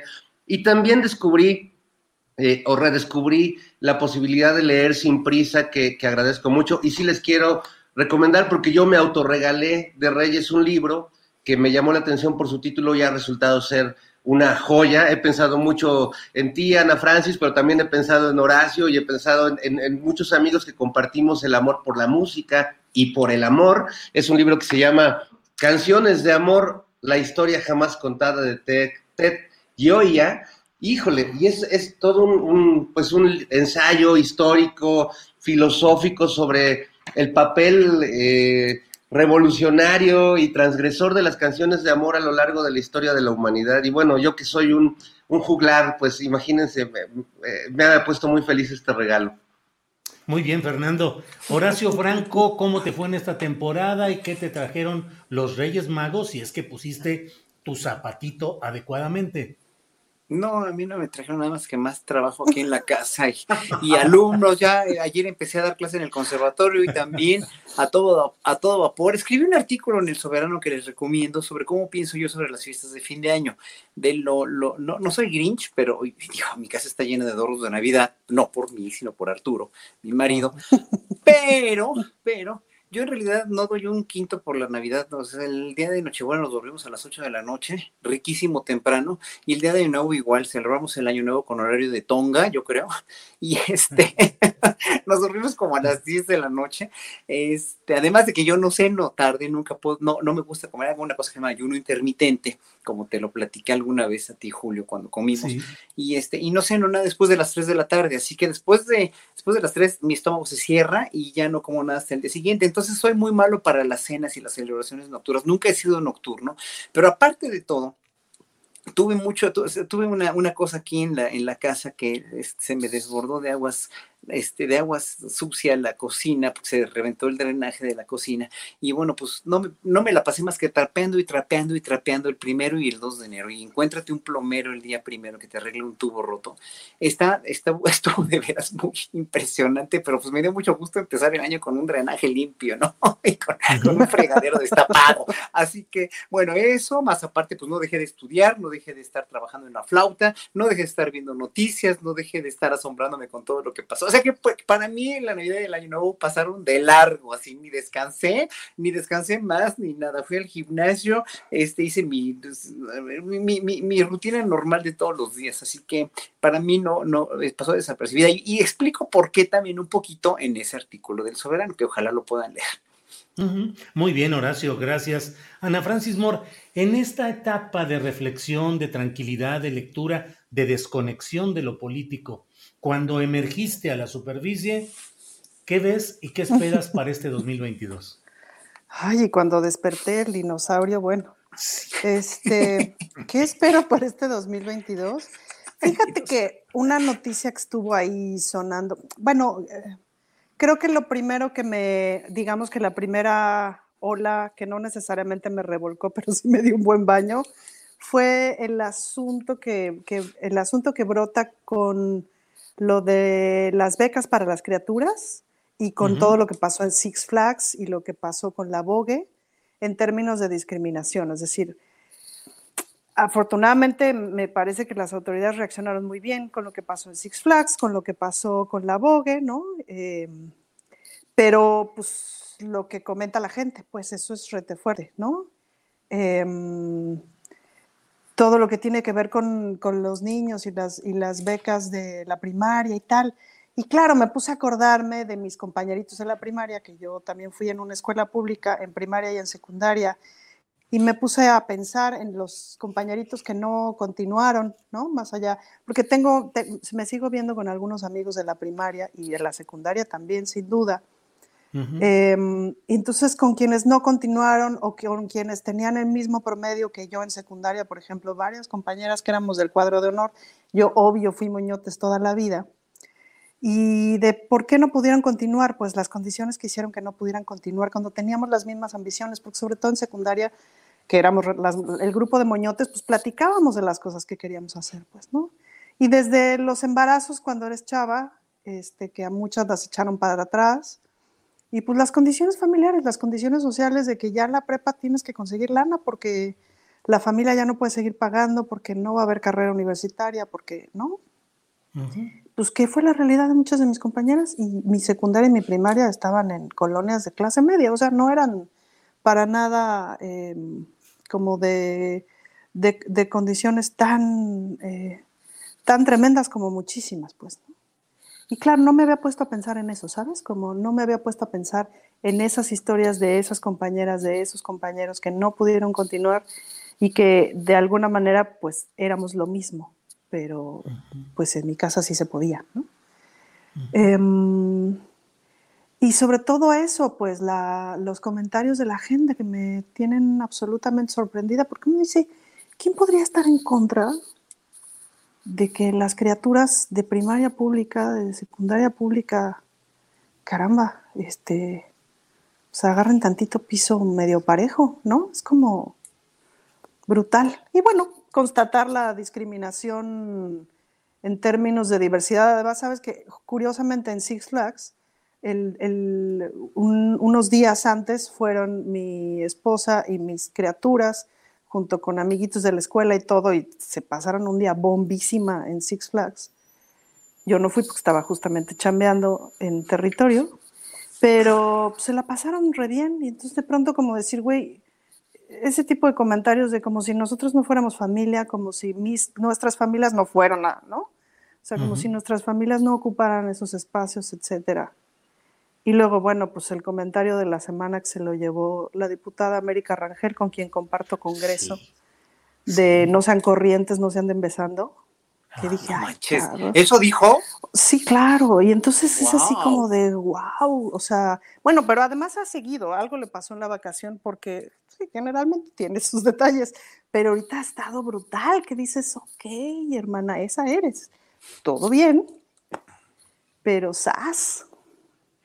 Sí, pero, pero ah, yo quiero decir algo sobre al respecto. Es que está tremendo porque eh, viendo cómo reacciona la gente, ¿no? Sobre la, la, eh, falta de respeto que, que para, para, mucha gente significa que una pareja del mismo sexo se bese.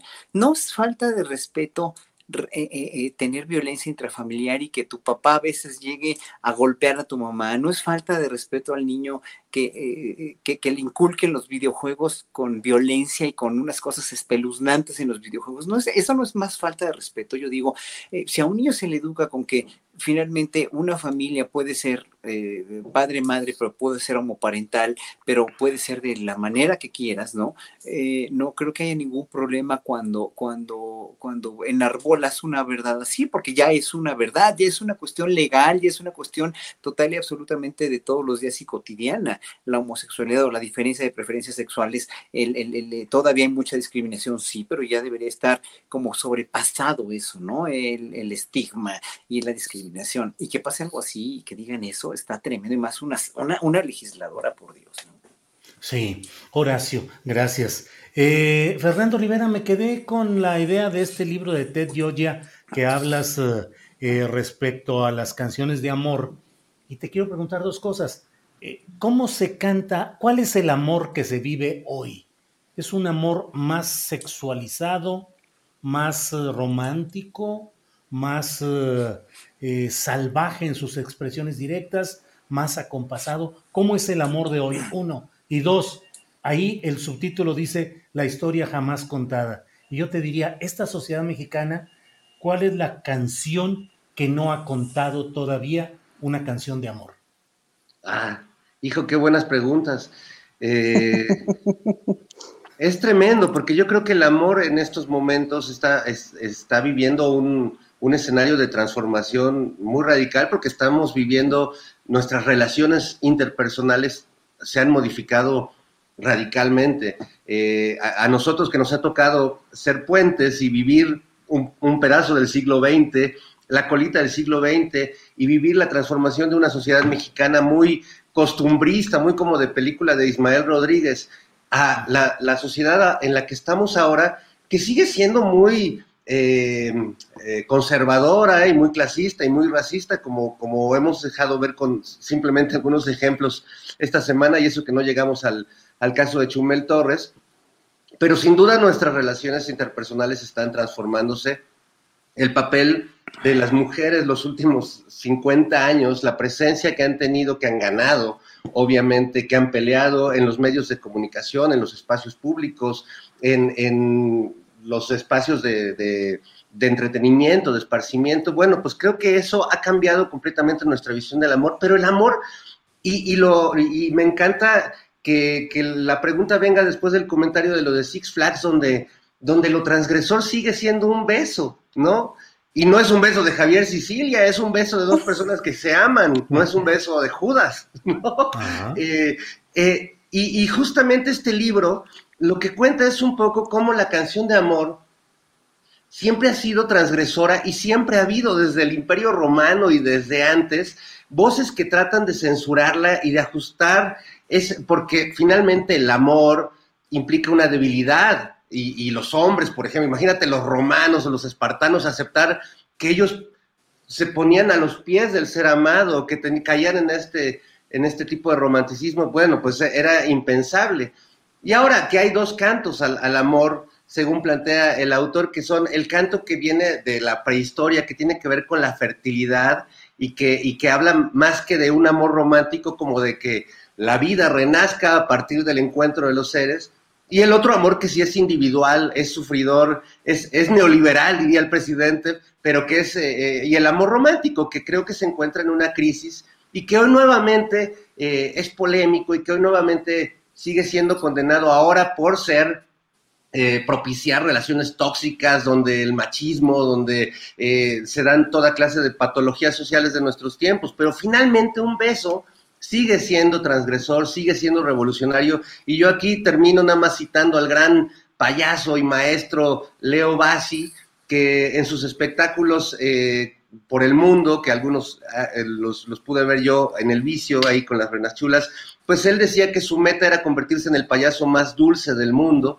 porque la dulzura le parecía lo más revolucionario y lo más transgresor en estos tiempos, y yo estoy completamente de acuerdo. Gracias, Fernando. Eh, Horacio, el amor como una construcción social impactada por todas las relaciones de poder y los cambios de violencia, de percepciones eh, y de injusticia en las relaciones socioeconómicas.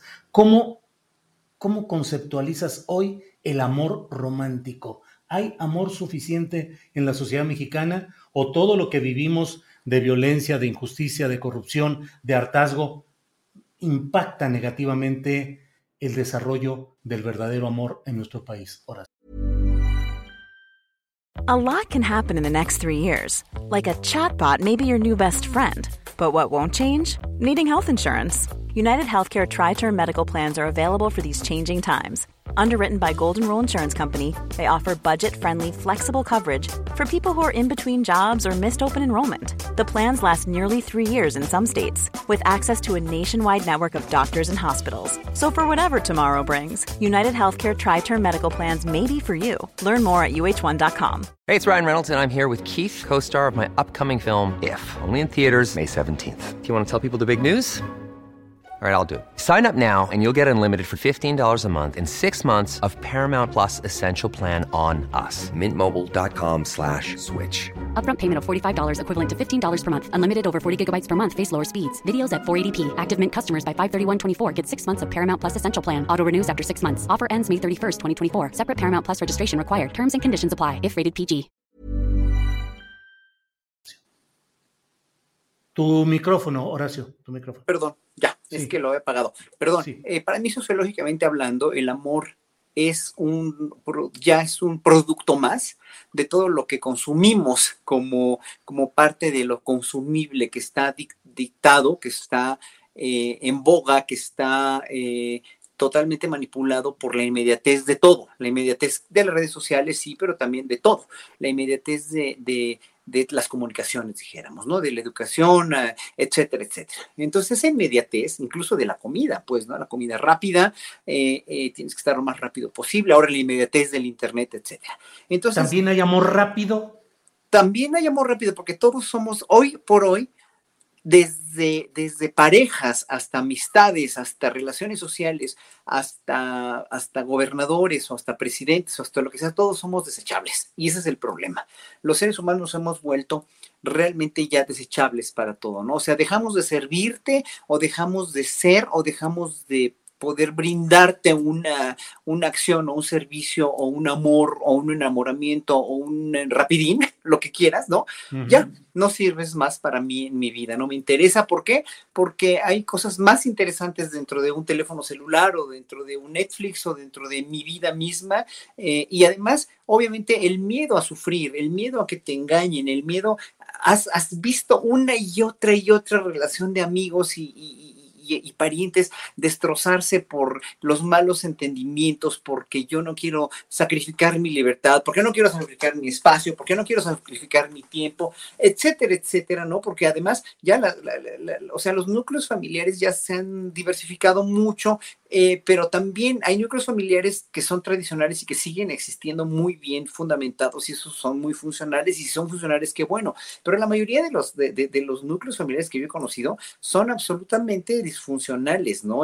o ya se separaron o ya tienen este, hijos de otros matrimonios que se unen con los hijos de otros matrimonios y bueno, mientras mientras la vida pueda darte eh, felicidad y todo sea funcional, me parece muy bien. Que cada quien se case 20, 30 veces, no importa. El problema es que todo esto te está, está llevando a mucha gente a, una gran soledad acompañada también o a una gran disfuncionalidad en su vida cotidiana, ¿no? Por fortuna yo no, no, en mi relación no pasa eso, ya es 22 años con la misma persona, yo veo también, los veo a ustedes, a los astilleros muy integrados, Ana Francis seguramente también lo está y, y, Fernando ha tenido relaciones también duraderas con, con, gente, seguramente, no sé, no lo, no, lo, no lo conozco en ese sentido tanto a Fernando, pero dijéramos, todos sabemos cómo es una relación funcional, ¿no? Y en un momento dado, el amor ya se ha vuelto algo muy desechable, algo muy total y absolutamente utilitario, o sea, sí me enamoro, pero pues ya no le quiero arriesgar más, no quiero meter las manos en el fuego por nadie,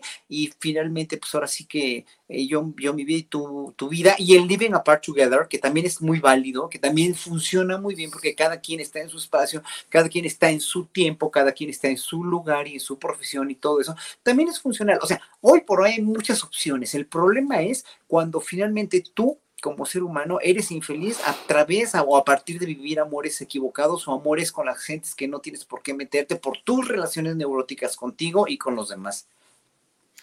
Gracias, Horacio. Ana Francis, se me hace que te toca también entrarle a este tema. Amores eh, chatarra, amores desechables, amores rapidines. ¿Cómo ves el amor en los tiempos del COVID?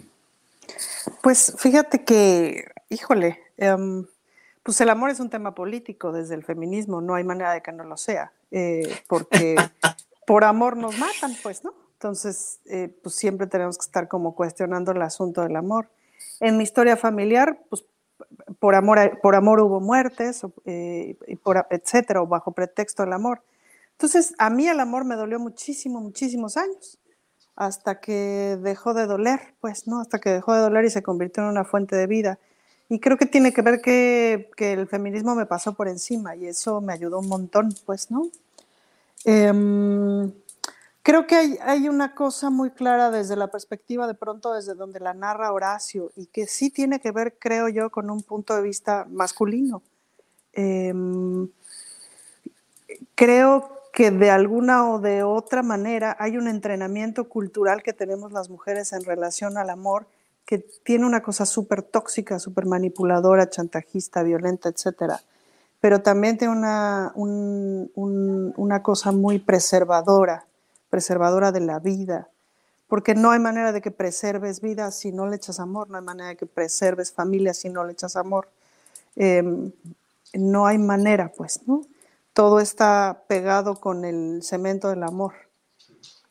Y no hay manera de que preserve civilización si no le echas amor. O sea, si tú vienes sobrevolando la Ciudad de México y llegas y ves esa mancha urbana tremenda, dices, bueno, no hay manera de que estos millones de personas que estemos aquí, pues o el 90% estamos en buena onda o nos matamos, pues, ¿no? Entonces, el amor está ahí en todas partes en la vida cotidiana. Y, y me parece que es parte de nuestro impulso gregario, pues, ¿no? Es este invento, ¿no? Es como una técnica inventada por la conciencia que nos separa de los animales o que se supone que nos separa de los animales. Y como técnica de sobrevivencia inventamos esta cosa que se llama amor, que se siente, pues, ¿no? Que se siente en el cuerpo, en la piel, en el trato, etc. Ah, pero sin duda que amerita todo un cuestionamiento desde el ser mujer como para aprender, me parece, de las, o sea, eh, creo que desde el, desde el aprendizaje cultural masculino hay muchas cosas que aprender en términos de la independencia, de la no clavadez, eh, de la distancia y eh, del aprendizaje desde lo femenino, que lo que tiene que ver con la preservación, ¿no? Mm, pues para mí es muy disfrutable ya desde hace muchos años, pero fue muy doloroso. De entrada fue súper doloroso. ¿Sabes que hay una cosa para las mujeres que es muy dolorosa, que es que tiene que ver con la autoestima física, pues que todo el tiempo está en cuestión desde el día de que naces hasta el día que te mueres y está enlazado con el amor, pues, ¿no?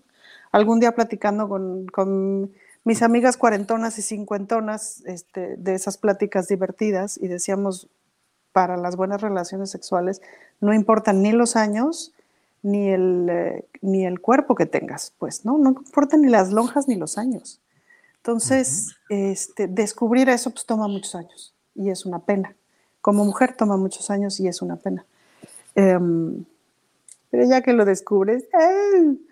pero, pero sí, esa, que, creo que esa es una tara que tenemos o un, o un gran obstáculo sin duda pendiente por resolver lo que tiene que ver en la relación con el cuerpo y el amor.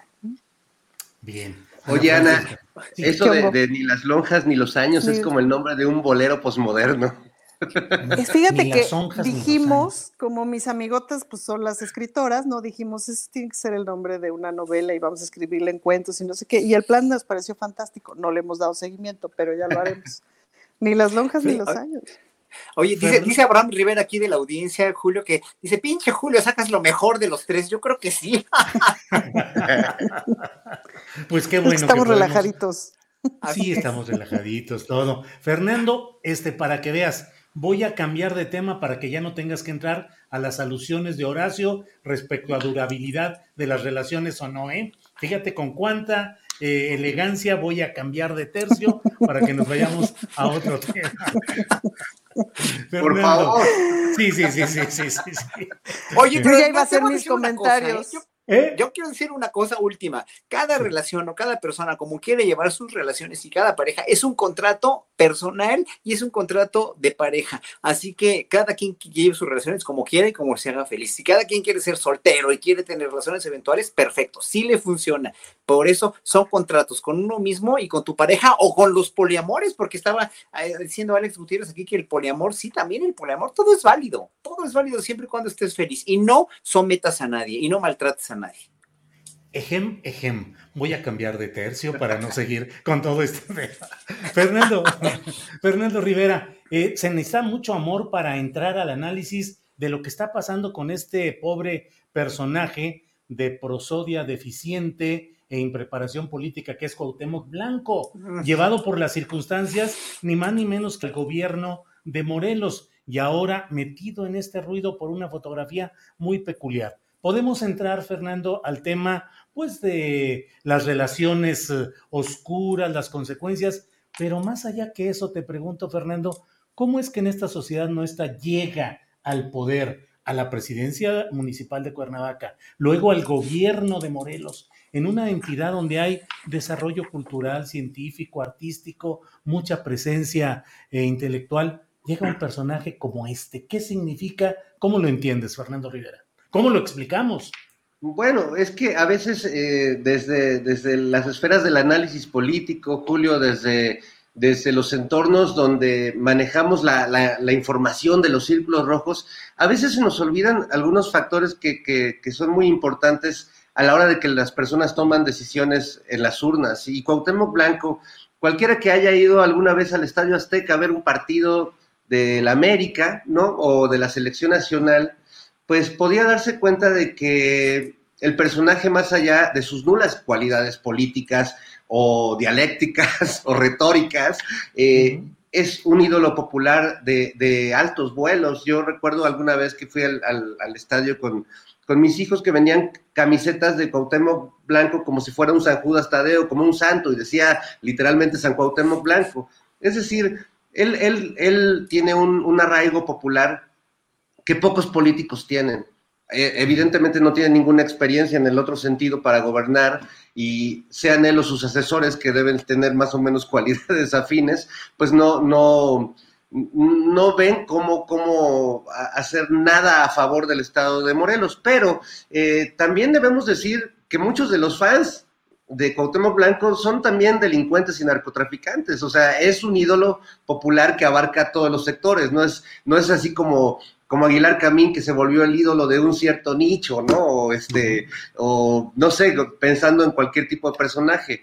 Aquí es un personaje que, que es, es querido y respetado desde otra esfera, que es la emocional, que tiene que ver con el fútbol, que tiene que ver con las glorias de un equipo y que lo vuelve un personaje, si bien muy deficiente en términos políticos, un personaje especial que no por nada llegó pues a la gubernatura de, de un estado donde hay personas mucho más capaces y con mucha más trayectoria política que él para hacerlo. Entonces esta foto, que además él ha, venido a minimizar y decir que, bueno, pues es que yo como soy un rockstar del fútbol me tomo fotos con todo mundo, sí, pero no es la clásica foto casual que te tomas en una fiesta, no es la clásica foto de fans que te toman en la calle o, en un restaurante. Es una foto en una casa, parece su casa o la casa de gobierno. No sé si ya se, evaluó o se, determinó en qué casa es, pero no, no es un inmueble cualquiera, no es en un momento cualquiera. Y estos no son eh, pues cual,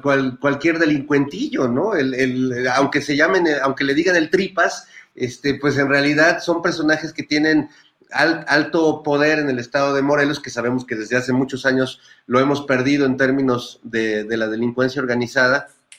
Y bueno, pues que además ahora pues relacionan con el tema de la muerte de este activista, que bueno, que es otro tema que va más allá del estado de Morelos, porque creo que los asesinatos sistemáticos de activistas, defensores de la tierra, del agua, de, los bosques, pues esa es una de las deudas más álgidas y más dolorosas eh, que tenemos en este gobierno, ¿no? Pero bueno, sí creo que Cuauhtémoc Blanco en ese sentido está, está perdido. Creo que el, permiso que pidió para irse a Rusia se lo debieron extender y debieron este, implementar la revocación del mandato ahí primeramente, ¿no? La verdad es que cuando veo casos así es cuando digo que qué buen, qué buena herramienta sería esta si realmente logramos implementarla que ya no regresen algunos políticos al país cuando se van de vacaciones. Estaría muy bien, ¿no? Esa sería una buena propuesta eh, legislativa.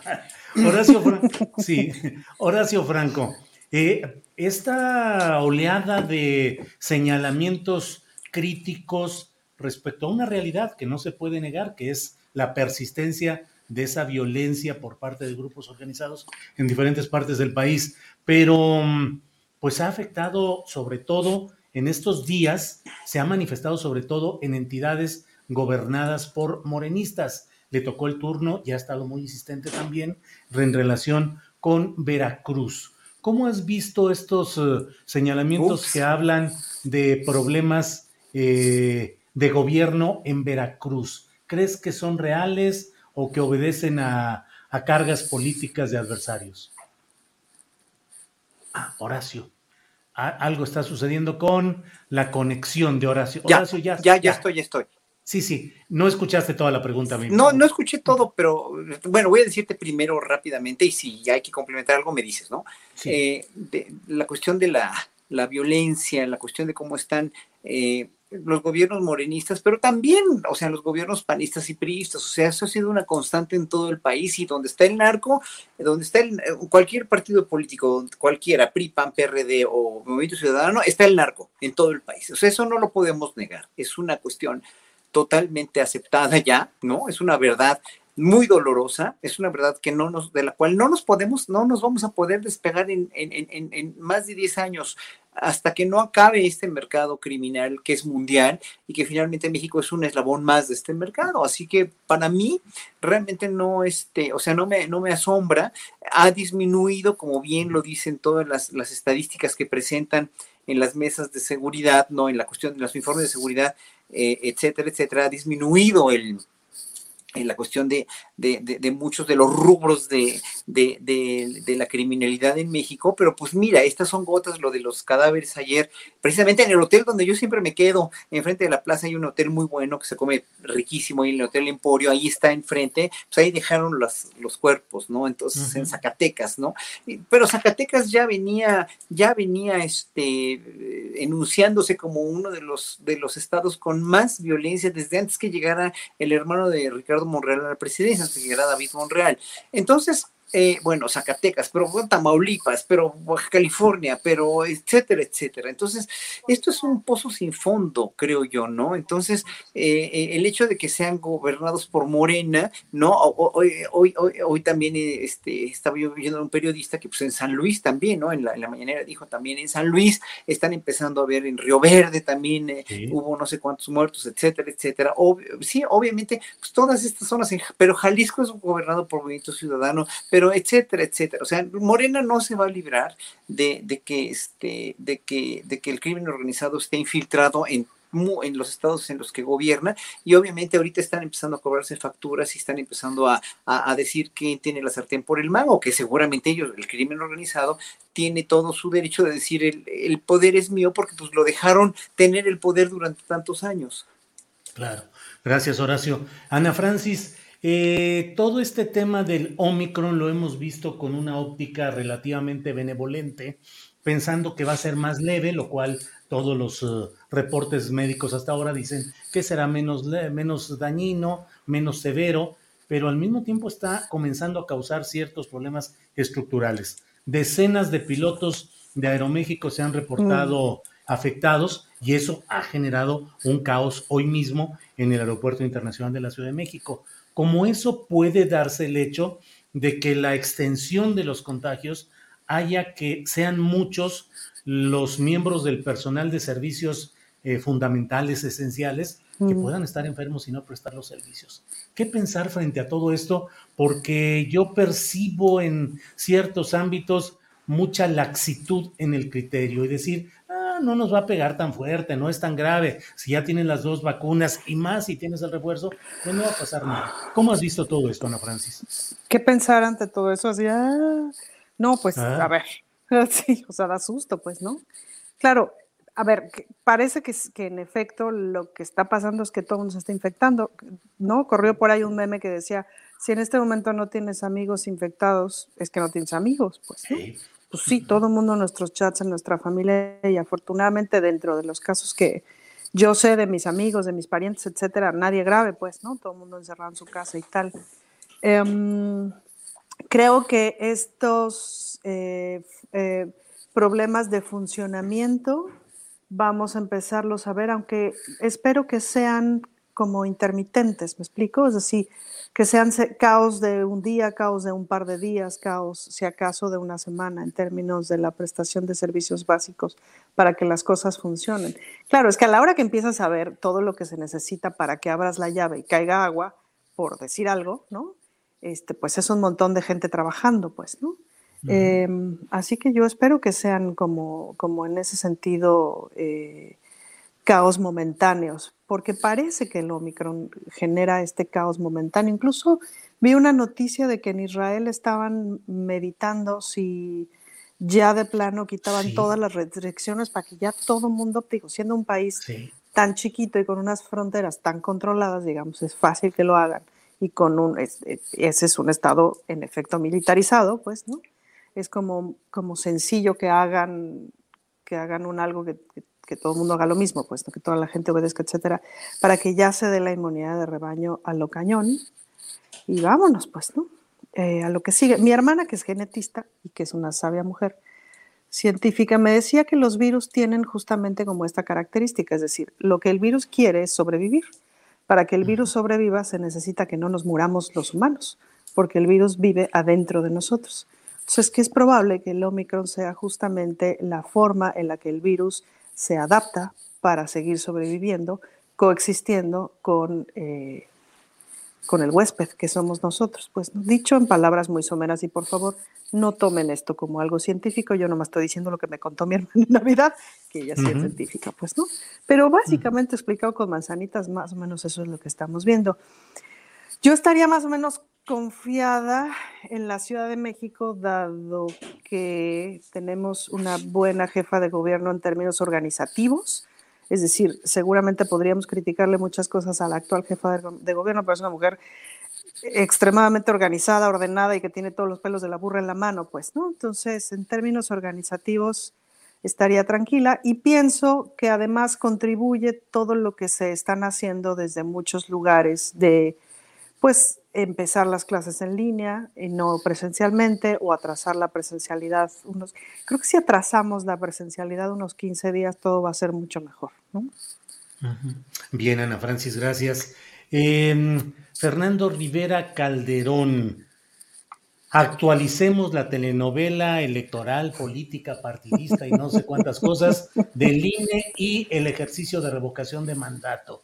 Ya viste, yo tuve incluso una entrevista en estos días con el consejero presidente Lorenzo Córdoba y me dijo que si alguien quiere creer que fue una derrota la resolución del Tribunal Electoral y de la Comisión de Receso de la Suprema Corte, pues que lo hicieran, pero que fue, sería, en ese caso, sería una derrota con sabor de oro, con, con, con tono dorado, es decir, una derrota dorada. Eh, ¿Cómo ves todo esto y cómo ves lo que se ha avanzado y en qué estado se encuentra el episodio de esta telenovela electoral y política, Fernando Rivera?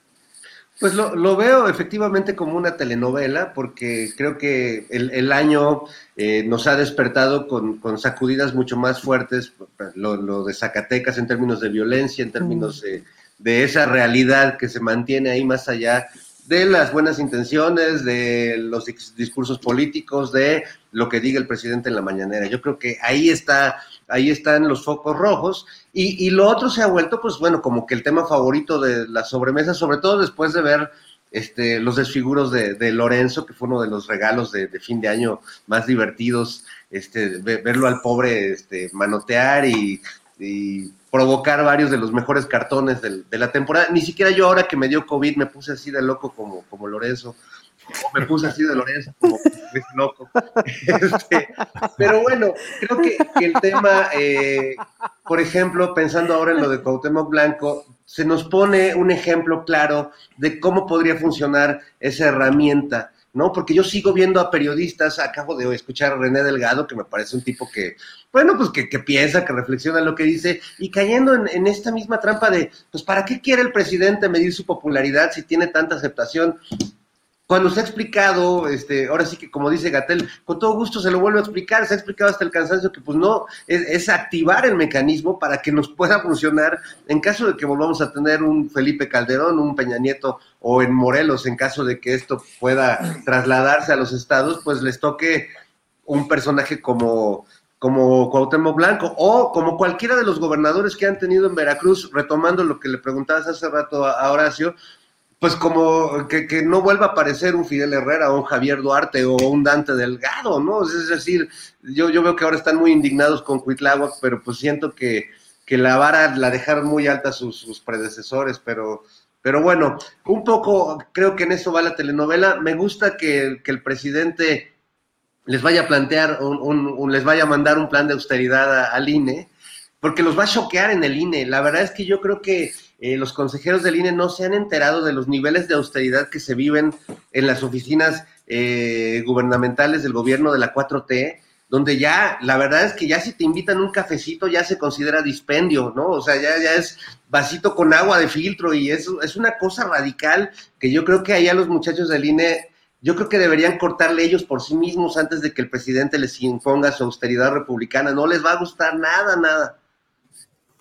Pues sí, no les va a gustar nada, nada. Fernando Rivera Calderón. Horacio Franco, eh, ¿cómo ves eh, todo lo relacionado con este tema del que estamos hablando con Fernando Rivera Calderón? Es decir, los avances de este revocatorio que han centrado eh, pues han polarizado las opiniones, desde luego, como ya lo dice el propio Fernando, quienes consideran que no es necesario porque es evidente la fuerza popular y el respaldo al presidente López Obrador, y quienes creen que es necesario como una forma de establecer mm, pues un antecedente y una marca, una, fijar un punto de desarrollo democrático ahí. ¿Cómo ves todo esto que ha ido sucediendo, Horacio? Es, es que la revocación de mandato es un ejercicio necesario tenga la popularidad que tenga el presidente, es un ejercicio que se tiene que hacer en este país y que se hace en otras democracias que, pondera el mismo INE como más avanzadas y que son mucho más baratas esas democracias en las cuestiones electorales. No, mira, hoy oyendo a el, el, reporte que hizo Nancy Flores, ¿no? De, de, de, Contralínea, ¿no? Que se le hizo al presidente, oyendo cuánto se gasta. Oye, 95 millones de pesos en lavandería. Oye, pues, ¿qué es? O sea, ¿qué lavan en una oficina, no? A menos que laven dinero del narcotráfico. ¿Por qué lavan? O sea, ¿qué lavan? ¿Qué lavan? Lavandería y limpieza 95 millones de pesos, ¿no? Y, lo que se gastan en, automóviles rentados, ¿no? O sea, esos miles de millones, o sea, yo ya no me acuerdo de esas cantidades, pero, o sea, si en verdad es esto, o sea, contra línea no va a lanzar y no va a ir a Nancy Flores, ningún periodista va a ir a exponer cualquier memes o cualquier mentira con el presidente, ¿no? En, una, en un foro tan, tan sólido como ya es la mañanera, ¿no? Y tan próvido desde hace ya tres años. Entonces, cuando oyes estos gastos, estos gastos superfluos, estas investigaciones, dices, sí, es que en verdad no tienen razón, o sea, no, el INE no tiene una razón de, de, ponerse, de ponerse a, precisamente a manotear, manotea Lorenzo Córdoba o Murayama o quien sea, ¿no? por este tipo de cosas, porque en verdad es un instituto muy oneroso, es demasiado caro, o sea, yo no puedo creer que, que, o sea, ¿en qué te gastas mil millones de pesos en carros de renta, ¿no? O, en fin, yo sé también hay muchos dispendios, o había mucho dispendio, no sé cómo vaya los dispendios de otras secretarías, de edificios que rentaban, que eran de verdaderamente unas rentas carísimas, ¿no? Y que ya espero que la austeridad republicana de este gobierno los haya ido disminuyendo. Pero bueno, el INE se tiene que poner, precisamente como bien decía Fernando, en, esta, en este plan de austeridad republicana, porque precisamente no está el horno para bollos y es un sistema electoral demasiado caro. Simplemente y eso es lo que criticamos los ciudadanos, es la cuestión moral de ver a un INE que cuesta demasiado y que finalmente, pues sí, ha sido funcional cuando le conviene, porque cuando, cuando hicieron lo de las candidaturas de, cuando, cuando te quitaron las candidaturas de, no me acuerdo si fue de San Luis Potosí, de Guerrero, obviamente, pues obviamente ahí sí muy bien la constitución, ¿verdad? Qué padre, pero con tantos fraudes anteriores, ¿por qué no hicieron nada, no? O sea, ¿por qué no hicieron nada con la elección de Peña Nieto, cuando los gastos de campaña de candidatos priistas, ¿no? O sea, ¿por qué no hicieron nada? Porque hoy apenas hoy, cuando les conviene, o sea, el INE sí es un instituto muy a conveniencia de quienes, quienes están arbitrando supuestamente, pero no están arbitrando, hoy son oposición, antes eran simplemente comparsas del poder. Horacio, gracias. Eh, Ana Francis, en un ratito más vamos a tener que despedir esta transmisión para Canal 22 y seguimos nosotros aquí en nuestro canal de YouTube.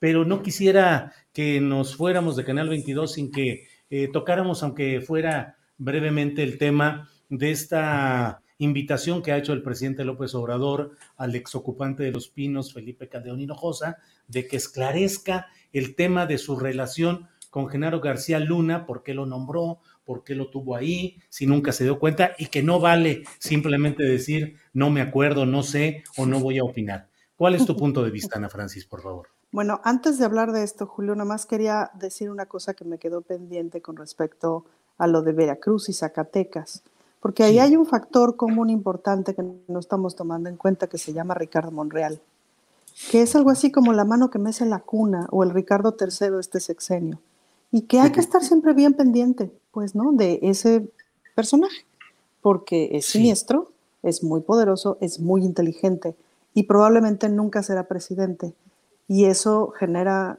es un Ricardo III. O sea, es un tipo con mucho rencor. Pues no. Eh, entonces, bueno, nada, tengámoslo ahí pendiente porque las cosas que teje para desestabilizar, etcétera, etcétera, de pronto son tremendas y ojo con eso. Pues no. Dicho lo anterior, eh, vayamos al otro siniestro, que es al otro siniestro que es considerablemente menos inteligente, que es Felipe Calderón. Em, eh, de rostro cada vez más abotargado por el alcohol y eso siempre me impresiona mucho. Yo tengo un ojo para estas cosas brutal. ¿Tienes un ojo em, que, perdón, que se, se, se Pues claro que tendría que rendir cuentas, ¿no? Tienes un pues ojo que, se le ve cada vez más abotargado por el alcohol. Para esas cosas, como para verle, o sea, tiene, debe ser un como, este, nada, defecto de profesión, pues, ¿no? Eh, los actores tienen que mantener una cierta, una cierta salud para estar sobre un escenario. y cuando no la tienen se les nota, pues el escenario te lo demanda un montón, pues, ¿no? Entonces, bueno, este tipo cada vez más abotargado, pues claro que tendría que rendir cuentas. Eh, pues quién le va a creer que no, que no sabía y que como dice la canción de tal, pero no me acuerdo, no me acuerdo, pues, ¿no?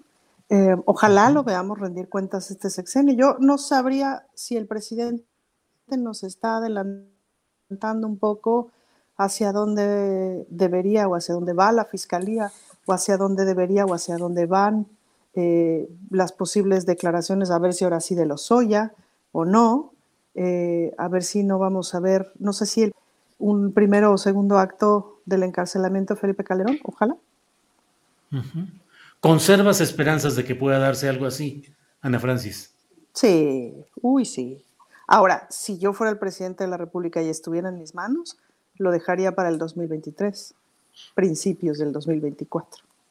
Uy, eso ya eh, con ya con visión electoral, Ana Francis. Pues sí, ya es que ah, no, te, digo que me clavé. Entonces, cuando me clavo, me da una visión cañoncísima. Mira, lo mejor es que si le atino Julio, voy a quedar muy bien, y si no, pues ya se nos olvidó, ¿no? ¿Y hubo alguna otra revelación o profecía en esos momentos de elevación espiritual tuya, Ana Francis? Ana Francis. Se nos congeló. Sí, con congelamiento ahí de todo esto. Ana Francis, Ana Francis, ¿estás ahí? Uno, dos, tres, tomado por Ana Francis. Bueno, no se, no se escucha, pero bueno, pues eh, estamos ya en la rayita, estamos ya en la rayita de, despedirnos. ¿Nos escuchaste? Por supuesto, una de mis profecías es que este programa va a ser el número uno de rate. La, eso, la profecía es que este como que se oye, va bien. Sí, sí, las escucho bien. Decía yo que la profecía es que este programa va a ser el número uno de rating de ¿Has escuchado mi profecía o no? No. Va a ser, ¿Qué va a ser el número la profecía Sí, fíjate cómo Ana Francis nos, nos da un poco de palabra, un poco de gesticulación, hace el suspenso. Es, es, teatrera. Ana Francis es actriz de corazón. Muy teatrera, es muy teatrera. muy dramática, Julio, muy dramática. Dramática. Bueno, pues estamos justamente en la rayita, exactamente en el momento de agradecerle a quienes nos están viendo a través de Canal 22 por acompañarnos en esta retransmisión y nosotros seguimos aquí en el canal de Julio Astillero. A los de Canal 22, gracias y hasta luego. Hasta la próxima semana. Gracias. Bueno, pues sí, realmente Ana Francis vas bien porque sí hemos estado en el pico más alto de la audiencia de Canal 22 con nuestro programa, según me han estado reportando que periódicamente. Eh, ya estamos aquí en nuestro canal. Bueno, este. Mm, yo, pues quisiera opinar algo, Julio, perdón. Este, a partir de lo de Calderón y García Luna, pues, yo también me he estado clavando en el tema. Sobre todo, eh, quisiera hacer una analogía, a lo mejor no muy afortunada, y me disculpo de antemano, con, tu problema con el muñequito de la rosca, Julio, esta tarde.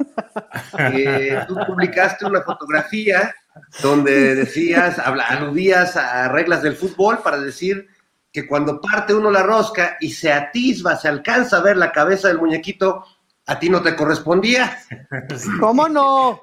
Eso desde el fútbol, porque si lo juzgaras como periodista, un periodista lo que está buscando justamente es atisbar la cabeza del muñequito. Así que ahí, pues lamentablemente, Julio, te quedas con el mono por tu oficio eh, de, de, periodista. Pero yo creo que si eres presidente de la República y tienes un, un Genaro García Luna en tu rosca, y le partes y le partes, porque vaya que le partió a esa rosca, a esa relación entre Genaro y, Felipe Calderón, y que nunca haya atisbado siquiera la cabecita del muñequito. Me parece verdaderamente increíble, Julio, y ahí sí no hay argumento que valga, porque era el personaje sin duda político y, militar más cercano, más que militar, policiaco, pues más cercano a Felipe Calderón. Felipe Calderón le tenía una altísima confianza y me parece realmente de locos que él siga haciéndose el tío Lolo y, protagonizando el silencio de los expresidentes, como decía hoy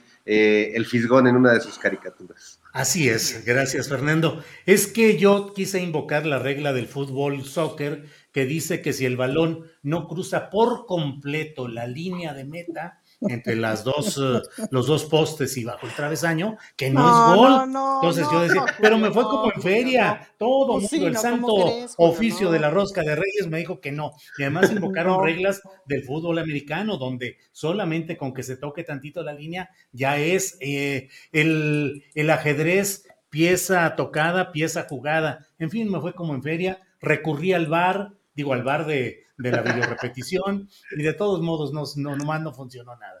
Horacio Franco, postrecitos de este día, lo que quieras agregar, añadir, por favor, Horacio. Pues mira, todo lo que está pasando, la, cuestión, por ejemplo, de que el gobernador de Michoacán nombra a un, a un este, a un, eh, eh, eh, uno de estos, este... Desarrolladores inmobiliarios. Desarrolladores de como secretario del medio ambiente, lo que pasó con Cuauhtémoc Blanco, que yo ni lo conocía, pues yo ya, ya vi que no soy futbolero, yo nunca he visto un partido de fútbol en mi vida, no, no es que no lo respete, no, no, no, no, no crecí con eso, entonces soy muy ajeno a eso. Hay mucha gente que es muy ajeno a la música barroca o a la música que yo toco, a la música clásica, bueno, también se respeta, ¿no? Eh, digo, obviamente eh, conozco un poquito, eh, este, sé que el fútbol es un juego con mucha inteligencia y mucho tacto y digo mucha táctica y totalmente, pues obviamente ocupa un lugar importantísimo en la cuestión de la cultura mundial, deportiva mundial, pero también a mí siempre se me ha hecho, y sí, siempre he sido muy enfático en eso, que estos deportistas de los equipos ganan de más, o sea, en verdad están, eh, son, este, eh, también son como Line, ¿no? O sea, están ganando demasiado dinero por hacer lo que hacen y, se les paga una millonada y realmente pues por el trabajo que hacen, obviamente, o que hace eh, la diferencia de lo que hace un gimnasta olímpico o que hace un deportista que juega otra cosa o esgrima o lo que sea, ¿no? Obviamente pues, son, son diferencias abismales y muy injustas. Eso siempre me ha parecido y me parecerá siempre totalmente aberrante del fútbol, a partir de la cuestión de la, de cómo, cómo es este, cómo ganan dinero. También otros deportes, me imagino, como el fútbol americano en Estados Unidos o el básquetbol o lo que sea, serán más o menos igual. Bueno, no importa. Pero este, el hecho de que un futbolista con la preparación que tiene este señor Blanco, que al cual yo no conocía ni nunca vi, ni no sé lo que es una cautemía, ni me interesa saberlo tampoco, no, lo único que me interesa es que Morelos escogió al personaje más mediocre que pudieron escoger para gobernador, nada más. Entonces es muy triste porque esto de Michoacán, esto de, de, de, de Blanco, esta cuestión denota la mediocridad en la que estamos inmersos, lo que le está pasando en Morena también con los candidatos, ¿no? O sea, está denotando, o sea, esto, esta balconeada que dio el, candidato de Durango, que te la, te la, te la dieron hoy en, en este, el principio del noticiero, Julio, o sea, de cómo se llevan a cabo estos procesos, o sea, si son chicanadas o no, o sea, ojalá que salga luz, pero si lo son, pues cuánta mediocridad hay en Morena también, o sea, ¿por qué, o sea, por qué habiendo gente tan valiosa como Rafael Barajas, como Héctor Díaz Polanco, como Citlali Hernández, por qué pasa esto en un partido, en un movimiento que tiene que, que, solidificarse? ¿Por qué esta cuestión de las candidaturas eh, a los estados más ponderados a los hombres, ¿no? Entonces ya se llame Moreno de plano y no Morena, ¿no? Pues el partido Moreno, ¿no? Ya para qué Morena, pues, ¿no? No sé, como que en ese sentido yo lo que creo es que, es que no podemos ya dejar invadirnos por esta mediocridad apabullante política, este, social, este, económica que tenemos en México. En verdad, ya, o sea, si queremos una transformación, otra vez lo vuelvo a decir, como lo digo en cada entrevista, en cada programa, la tenemos que hacer nosotros a partir de ser congruentes, de ser rectos, de ser total y absolutamente buenos ciudadanos y también de no ser mediocres como esta gente, ¿no? Gracias, Horacio Franco. Eh, pues Ana Francis veo que no está conectada, trae problemas de internet. Fernando Rivera, el postrecito de este inicio de año, lo que quieras comentar, por favor. Bueno, el postrecito que, mira, pensaba un poco en, hace rato que hablaba Ana Francis de, Monreal, pues pensaba en las muy desafortunadas declaraciones del gobernador Zacatecas, el hermano David Monreal, que después de, la violencia y las masacres y los los asesinados que han encontrado, él dice que, que hay que encomendarse a Dios, ¿no? Y yo creo que a estas alturas del partido eh, deberíamos sacar a Dios de, la negociación eh, contra el crimen organizado, además de que, pues, en términos meramente navideños, pues es, un niño, acaba de nacer hace siete días, que no manchen, que, que, que, que le, atribuyan e, esos, esas responsabilidades a quienes las tienen, ¿no? Y que, y que se ocupen de ellas y que no salgan con, con estas pifias y con estos despropósitos al, pedir la ayuda divina cuando ellos no son capaces con, con la ayuda que tienen de los cuerpos policíacos y del ejército de poder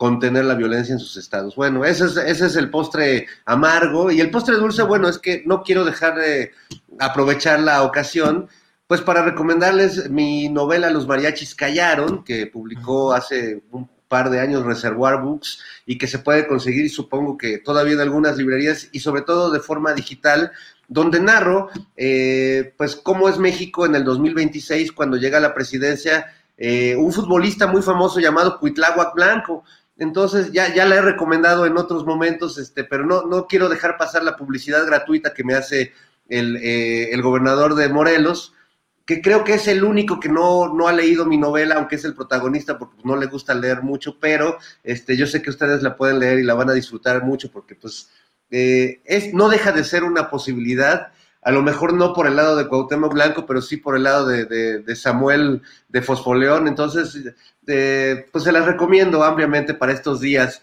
donde todavía eh, la actividad empieza, empieza a crecer, pero no es tan, tan loca como más adelante. Muy bien, los mariachis callaron. Perfecto, Fernando Rivera Calderón. Eh, Ana Francis Moore, todavía sí está por ahí Ana Francis Moore. Ana Francis, para cerrar, el postrecito, por favor. Pues el postrecito yo les quiero invitar el día de mañana en el Teatro Bar El Vicio están los Christmas Papers, que es un espectáculo muy divertido de las Reinas Chulas, ya es la primera función del año, y la pueden ver en streaming, cosa que es muy divertido. Entonces, es cosa, sí, ya, no, no, las Reinas Chulas están muy, muy modernizadas, nomás no estaban, este, Cecilia y, Nora que, que, este, modernizarse y bueno, desde que están en Operación Mamut, aguántalas. Están pero hipermodernizadas. Esa les quiero invitar. Y supongo que uno de mis deseos de este año nuevo, y lo dejo ahí como postrecito, les dejo la inquietud. Nadie va a votar por Palazuelos, ¿no? En Quintana Roo, digo, eso... ¿Verdad que es un chiste? Díganme pues eso pareciera. por favor. Payasuelos, le dicen ya. Payasuelos. ¿Cómo crees, no? Ya, hasta ahí llegó mi deseo. La mediocridad, la mediocridad, estoy diciéndoles. La o sea, el hecho que sean actores, o mira, aquí tenemos una actriz, una, actriz, una cabaretier profesional que, que, que, está ubicadísima en, la, en, el rollo social, en el rollo cultural, en el rollo filosófico, en todos los rollos. Sí tiene la capacidad para tener un cargo así, pero hay gente que no tiene la capacidad. Lo siento muchísimo, pero Blanco, ¿qué capacidad tenía para tener una posición así, no? Así es, así es. Bueno, pues muchas gracias por este viernes 7 de enero en el cual iniciamos la mesa del más allá que se cumplan sus mejores deseos de ustedes, de la audiencia, que se cumpla la profecía de Ana Francis de que esta sección sea la de mayor rating y audiencia. Y gracias, pues, eh, Ana Francis, gracias y buenas tardes. Muchísimas gracias. Los quiero, amigos. Me da gusto verlos y feliz año. Igualmente. Fernando Rivera Calderón, gracias y buenas tardes. Igual, feliz de reencontrarnos, me, me, encanta verlos nuevamente, que sea un gran año para todos, este, y hasta la próxima. Hasta la próxima. Horacio Franco, buenas tardes, gracias. Muy buenas tardes a todos y muchas gracias por todo, por la oportunidad que nos das, querido Julio, y por sacar de veras lo mejor de nosotros, ¿eh? Nos sacas todo, hasta la sangre de las uñas de repente. Qué bueno que podemos hablar así y poder platicar con esta armonía y con esta capacidad de ir en, metiéndonos, entreverándonos entre los asuntos personales, las visiones de cada quien, los gustos, las preferencias y la visión política en lo general. Gracias a los tres, nos vemos la próxima semana. Hasta luego.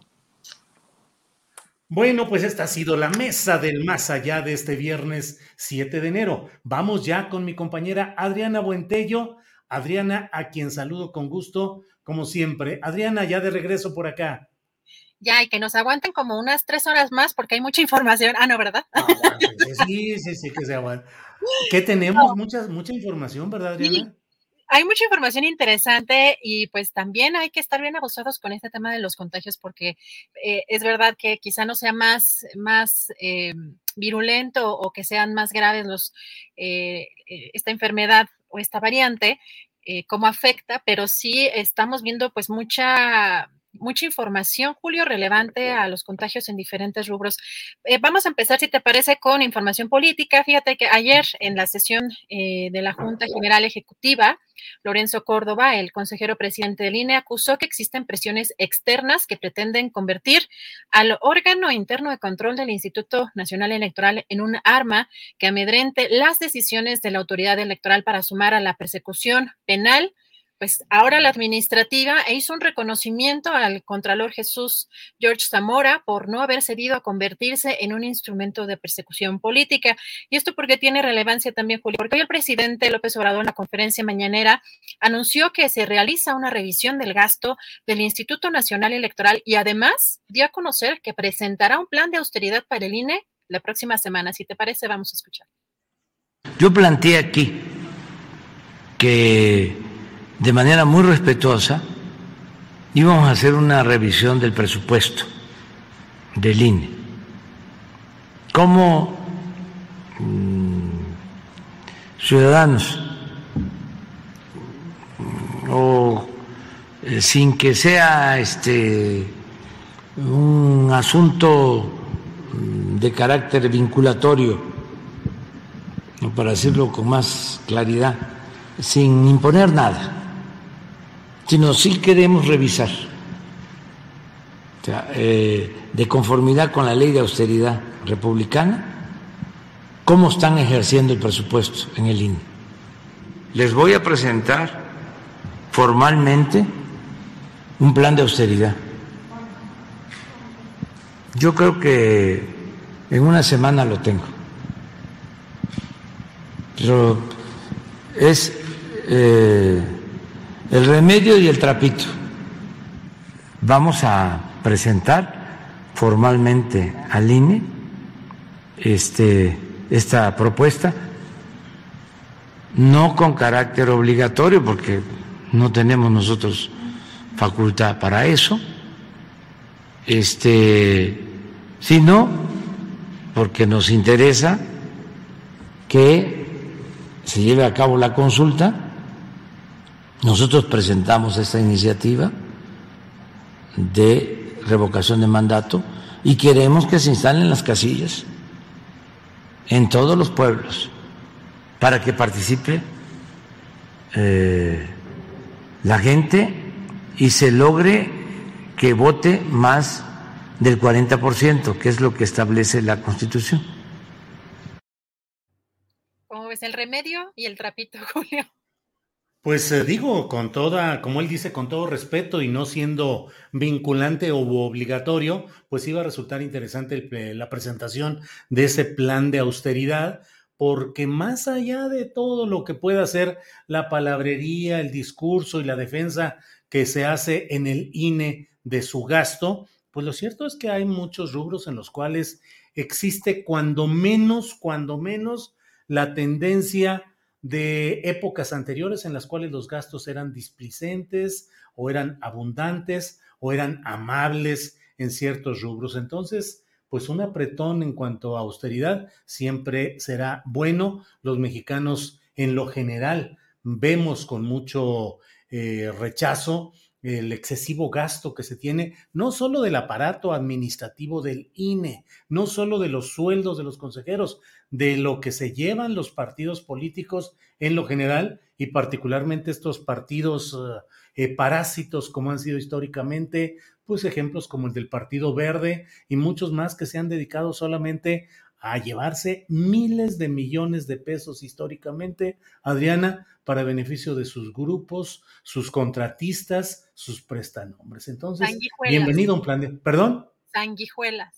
Sanguijuelas, así es. En fin, adelante, Adriana. Gracias, Julio. Pues también otro de los temas en la conferencia mañanera sobre el caso de, del, río, del, del río Virgen, el presidente López Obrador refrendó su confianza al gobernador Cuitláhuac eh, García, eh, quien aseguró, pues no actúa de manera injusta. Si te parece, escuchamos. Ya en su momento expresé que le tengo absoluta confianza a Cuitláhuac García, gobernador de Veracruz, que lo considero un hombre con principios, una gente honesta. Dije y repito que llevaba mucho tiempo eh, Veracruz sin tener un gobernador como Cuitláhuac García, porque desgraciadamente Veracruz había sido, fue eh, mal gobernado, mucha corrupción, un desastre. Y ahora es distinto completamente.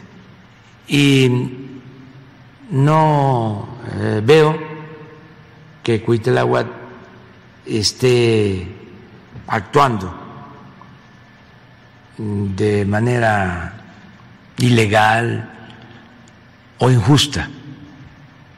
Le tengo confianza. Lo demás, pues son asuntos de posturas bueno, estas las declaraciones del presidente respecto a este tema. Y Julio, hoy la Asociación Sindical sobre Cargos de Aviación dio a conocer que 140 tripulantes de Aeroméxico están contagiados por Omicron, lo que ha ocasionado al menos la cancelación de 20 vuelos. Y también ya hemos visto en redes sociales, en diferentes reportes periodísticos, las quejas de varios usuarios de las largas filas en los aeropuertos, particularmente en el Aeropuerto Internacional de la Ciudad de México, sobre todo ante la falta de información. Y eh, comentar también que en la mañanera sobre los aumentos eh, precisamente de los casos de Omicron por, esta variante de COVID, el presidente dijo que no se tienen incrementos todavía en las hospitalizaciones que los lleven a pensar que pues podrían rebasarlos. Escuchemos. Es eh, muy contagiosa, pero afortunadamente no tiene el nivel de peligro, no hace tanto daño como las otras variantes. Eh, sí hay contagios, eh, pero no tenemos incrementos eh, todavía en hospitalizaciones que nos lleven a pensar que pueda rebasarnos, que no tengamos eh, capacidad para atender enfermos. Y Julio, hoy en la mañana, en su cuenta de Twitter, la secretaria de Economía Tatiana Glutier dio a conocer que dio positivo a COVID-19 y que seguirá trabajando desde su casa. Tras darse a conocer esta información en la conferencia mañanera, el presidente López Obrador dijo que pues precisamente se había reunido con ella hace tres días, pero que hasta el momento no presenta síntomas y que no se hará la prueba. Vamos a escuchar. Sí, está este... Eh afectando bastante el COVID, esta nueva variante. Eh, yo me reuní con ella hace como tres días, el lunes creo, o el martes. No tengo yo síntomas, estoy... Eh, no, no, no, estoy, la verdad que estoy muy bien estoy este, bien y no tengo síntomas. Cuando uno tiene síntomas es cuando hay que hacerse la, la, prueba.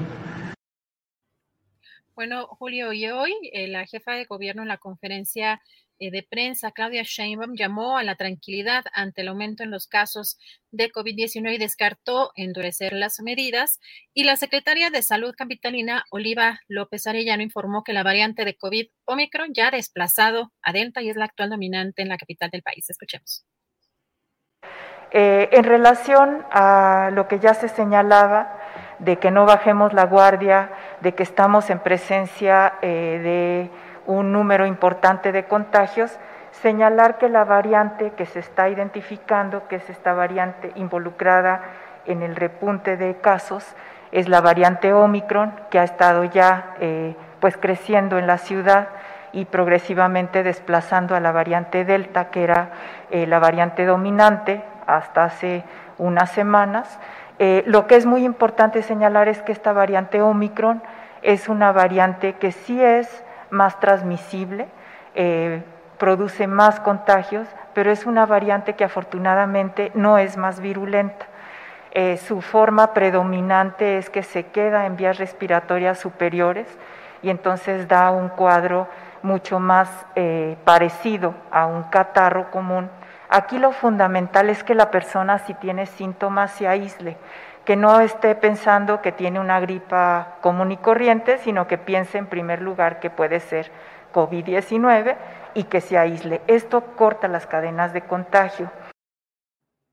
Bueno, Julio, esto sobre el tema de Omicron y vamos también a la conferencia mañanera nuevamente porque un tema importante, luego de que la Fiscalía General de la República abrió una carpeta de investigación contra Santiago Nieto, el ex titular de la Unidad de Inteligencia Financiera, el presidente señaló que le tiene confianza y rechazó que esté involucrado en actos de corrupción.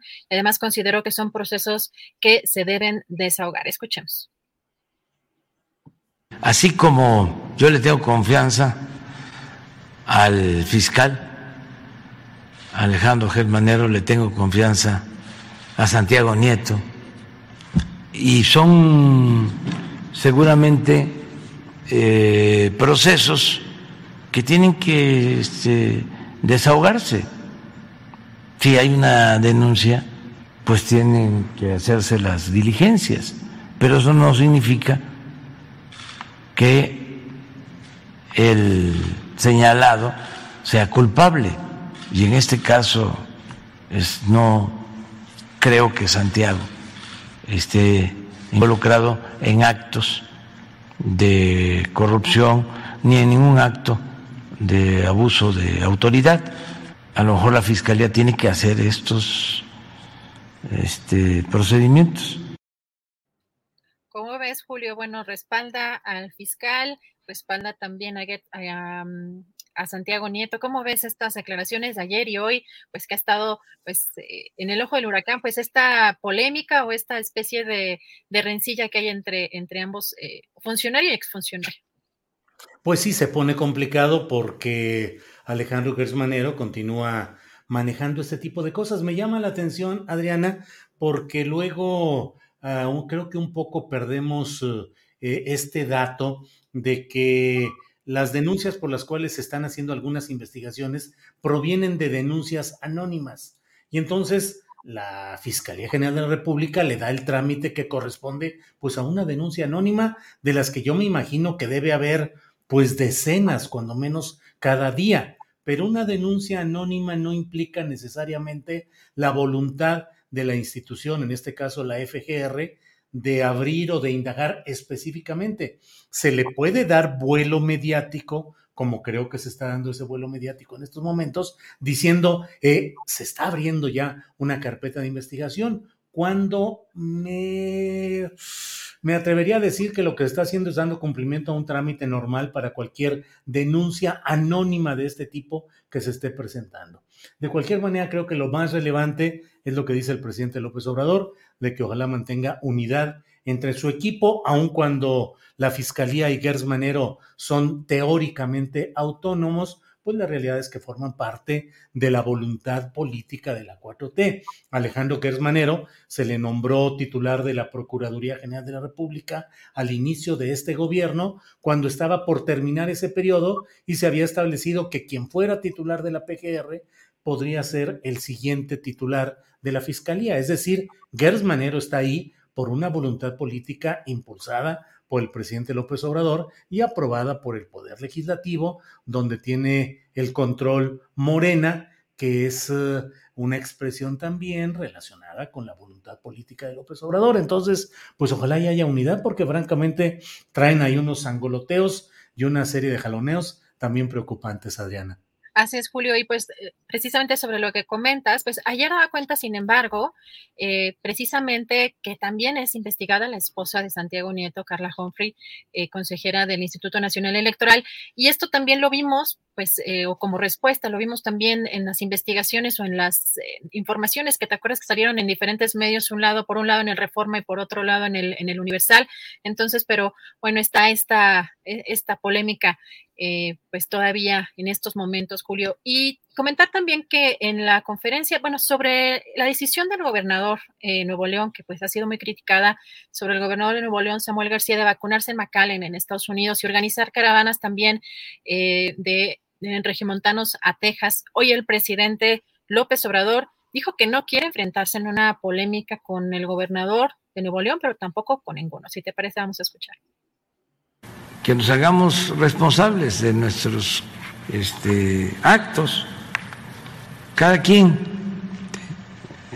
Pero yo no quiero ahí este, eh, enfrentarme en una polémica, ¿no? Con el gobernador de Nuevo León, ni con ningún gobernador. Eh, la verdad es buena la relación con todos, eh, tenemos que procurar eso. Si hubiese una cosa verdaderamente grave, o sea, este, pues a lo mejor sí, una opinión respetuosa. Pero esto eh, depende del criterio de cada quien, no solo de la autoridad, sino de la gente. Julia, no sé si te suena como de pronto, y ni le muevan, que ya el secretario de Gobernación ha logrado buena relación con la mayoría, o si no es con todos los gobernadores. ¿Cómo ves, Julio? Sí, sí, y es cierto, ¿eh? Ha sido notable la tarea de surcido y de, de buenas relaciones que ha hecho eh, el secretario de Gobernación. Digo, ahora sí que como se hacen aquí críticas a algunos aspectos, también hay que reconocer. Eh, lo primero que hizo fue eh, restablecer relaciones políticas con el gobernador panista de Tamaulipas, con uh, Francisco Javier García Cabeza de Vaca, que antes de eso estaba casi, ya parecía la garra judicial que lo agarraba y lo metía a una cárcel, estaba todo muy fuerte. Y de repente apareció en Bucareli, platicando con el secretario de Gobernación, luego asistió a un acto con el propio presidente de la República y de todo aquel ruido que hubo respecto a García Cabeza de Vaca, no digo que se haya cancelado, pero cuando menos parece que se, se concertó una tregua política. En fin, pues ahí va el secretario que dicen que es el verdadero tapado. Ya iremos viendo, Adriana. Híjole, Julio, pues es que después de ver algunos, eh, bueno, la esta ¿cómo se llama esta aliancista, la, esta, este grupo aliancista, y de ver cómo buscaban enfrentarse de manera abierta con el presidente y llevarle la contraria y de pronto ves en la foto todos felices, sonriendo en la, bien felices, abrazados, casi casi. Sí, uno se, le, da a uno la curiosidad de saber qué tipo de cosas se tratan, ¿no? En, en, esa, en ese tipo de reuniones para, para hacer o para lograr estos, estos acuerdos, Julio. Pero otro tema, pues si te acuerdas del avión presidencial que ya tiene tiempo que no salía en los medios, que no sabíamos qué había sucedido y que le ha costado mucho trabajo a este gobierno, pues a ver qué va a hacerse. Eh, hoy dijo que pues sí, efectivamente no se ha podido vender, pero que ya hay propuestas eh, para que pudiera ser rentado o canjeado, una especie como de intercambio siempre que se acepte el precio del avalúo. Habló particularmente de unos helicópteros que podrían ser utilizados en el gobierno, eh, pero también llama la atención otro tema, porque otra de las opciones es que se analiza entregar el avión presidencial a la compañía del Aeropuerto Internacional Felipe Ángeles, propiedad de la Secretaría de la Defensa Nacional, para que pueda rentarlo. Si te parece, vamos a escuchar. Estamos eh, procurando que se venda.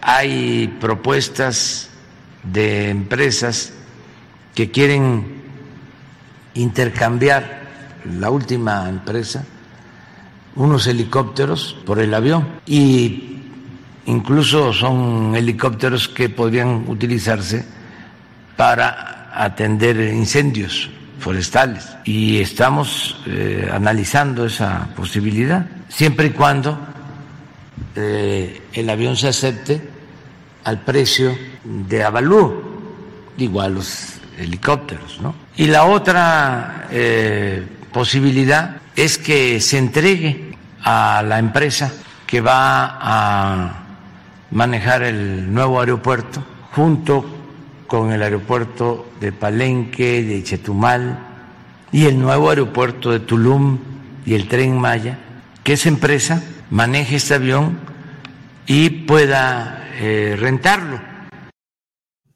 Bueno, Julio, pues esto es lo que comentó el presidente sobre el avión presidencial. Y fíjate que en Quintana Roo, que crees que no cuajó la alianza entre el PRI, el PAN y el PRD, pues eh, anunciaron que no se llegaron a acuerdos para las próximas elecciones a gobernador en la entidad. El secretario técnico del Consejo Político Nacional del PRI, Pablo Angulo Briceño, anunció a través de su cuenta de Facebook que la Comisión Política Permanente decidió postular a su propio candidato para la elección a la gubernatura de ese estado.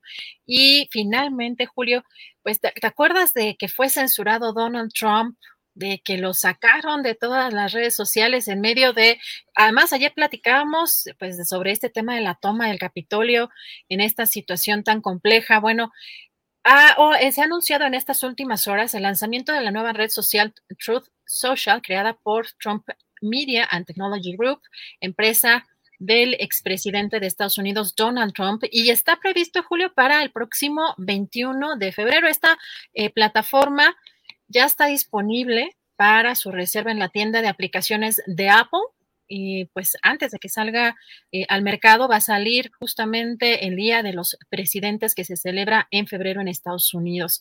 Así que Julio, pues este es una, un lanzamiento pues que ya se preveía porque el propio presidente después de que lo después de que lo sacaron de estas redes sociales pues lo había anunciado. ¿Cómo ves, Julio? Pues bueno, pues ya es eh, la preparación de lo que está muy cantado, que es eh, eh, la reaparición política de Donald Trump y la preparación de los recursos para una campaña por un segundo periodo presidencial alterno, no consecutivo, porque se le atravesó Joe Biden, y si acaso llegaran a, te iba a decir, a desmonetizarlo, ni lo invoquemos, lo llegaran a descalificar, pues entraría Ivanka, su hija, que sería el personaje que también se suele manejar. Pues muchas cosas interesantes en este día, en este viernes 7 de enero, y bueno, pues la verdad, eh, contentos de poder dar la información, el análisis, el contexto y también de cerrar esta primera semana del primer mes de este año de 2022 que viene intenso, Adriana. Así es, y hasta ahorita en el día de hoy invictos, así que nos apuramos a cerrar, nos apuramos a cerrar. Muchas gracias a todos, gracias por sus colaboraciones. Recuerden darle like y nos vemos, Julio, el próximo lunes. Así es, muchas gracias a la audiencia, gracias tripulación astillero, gracias Adriana, nos vemos el próximo lunes. Hasta luego.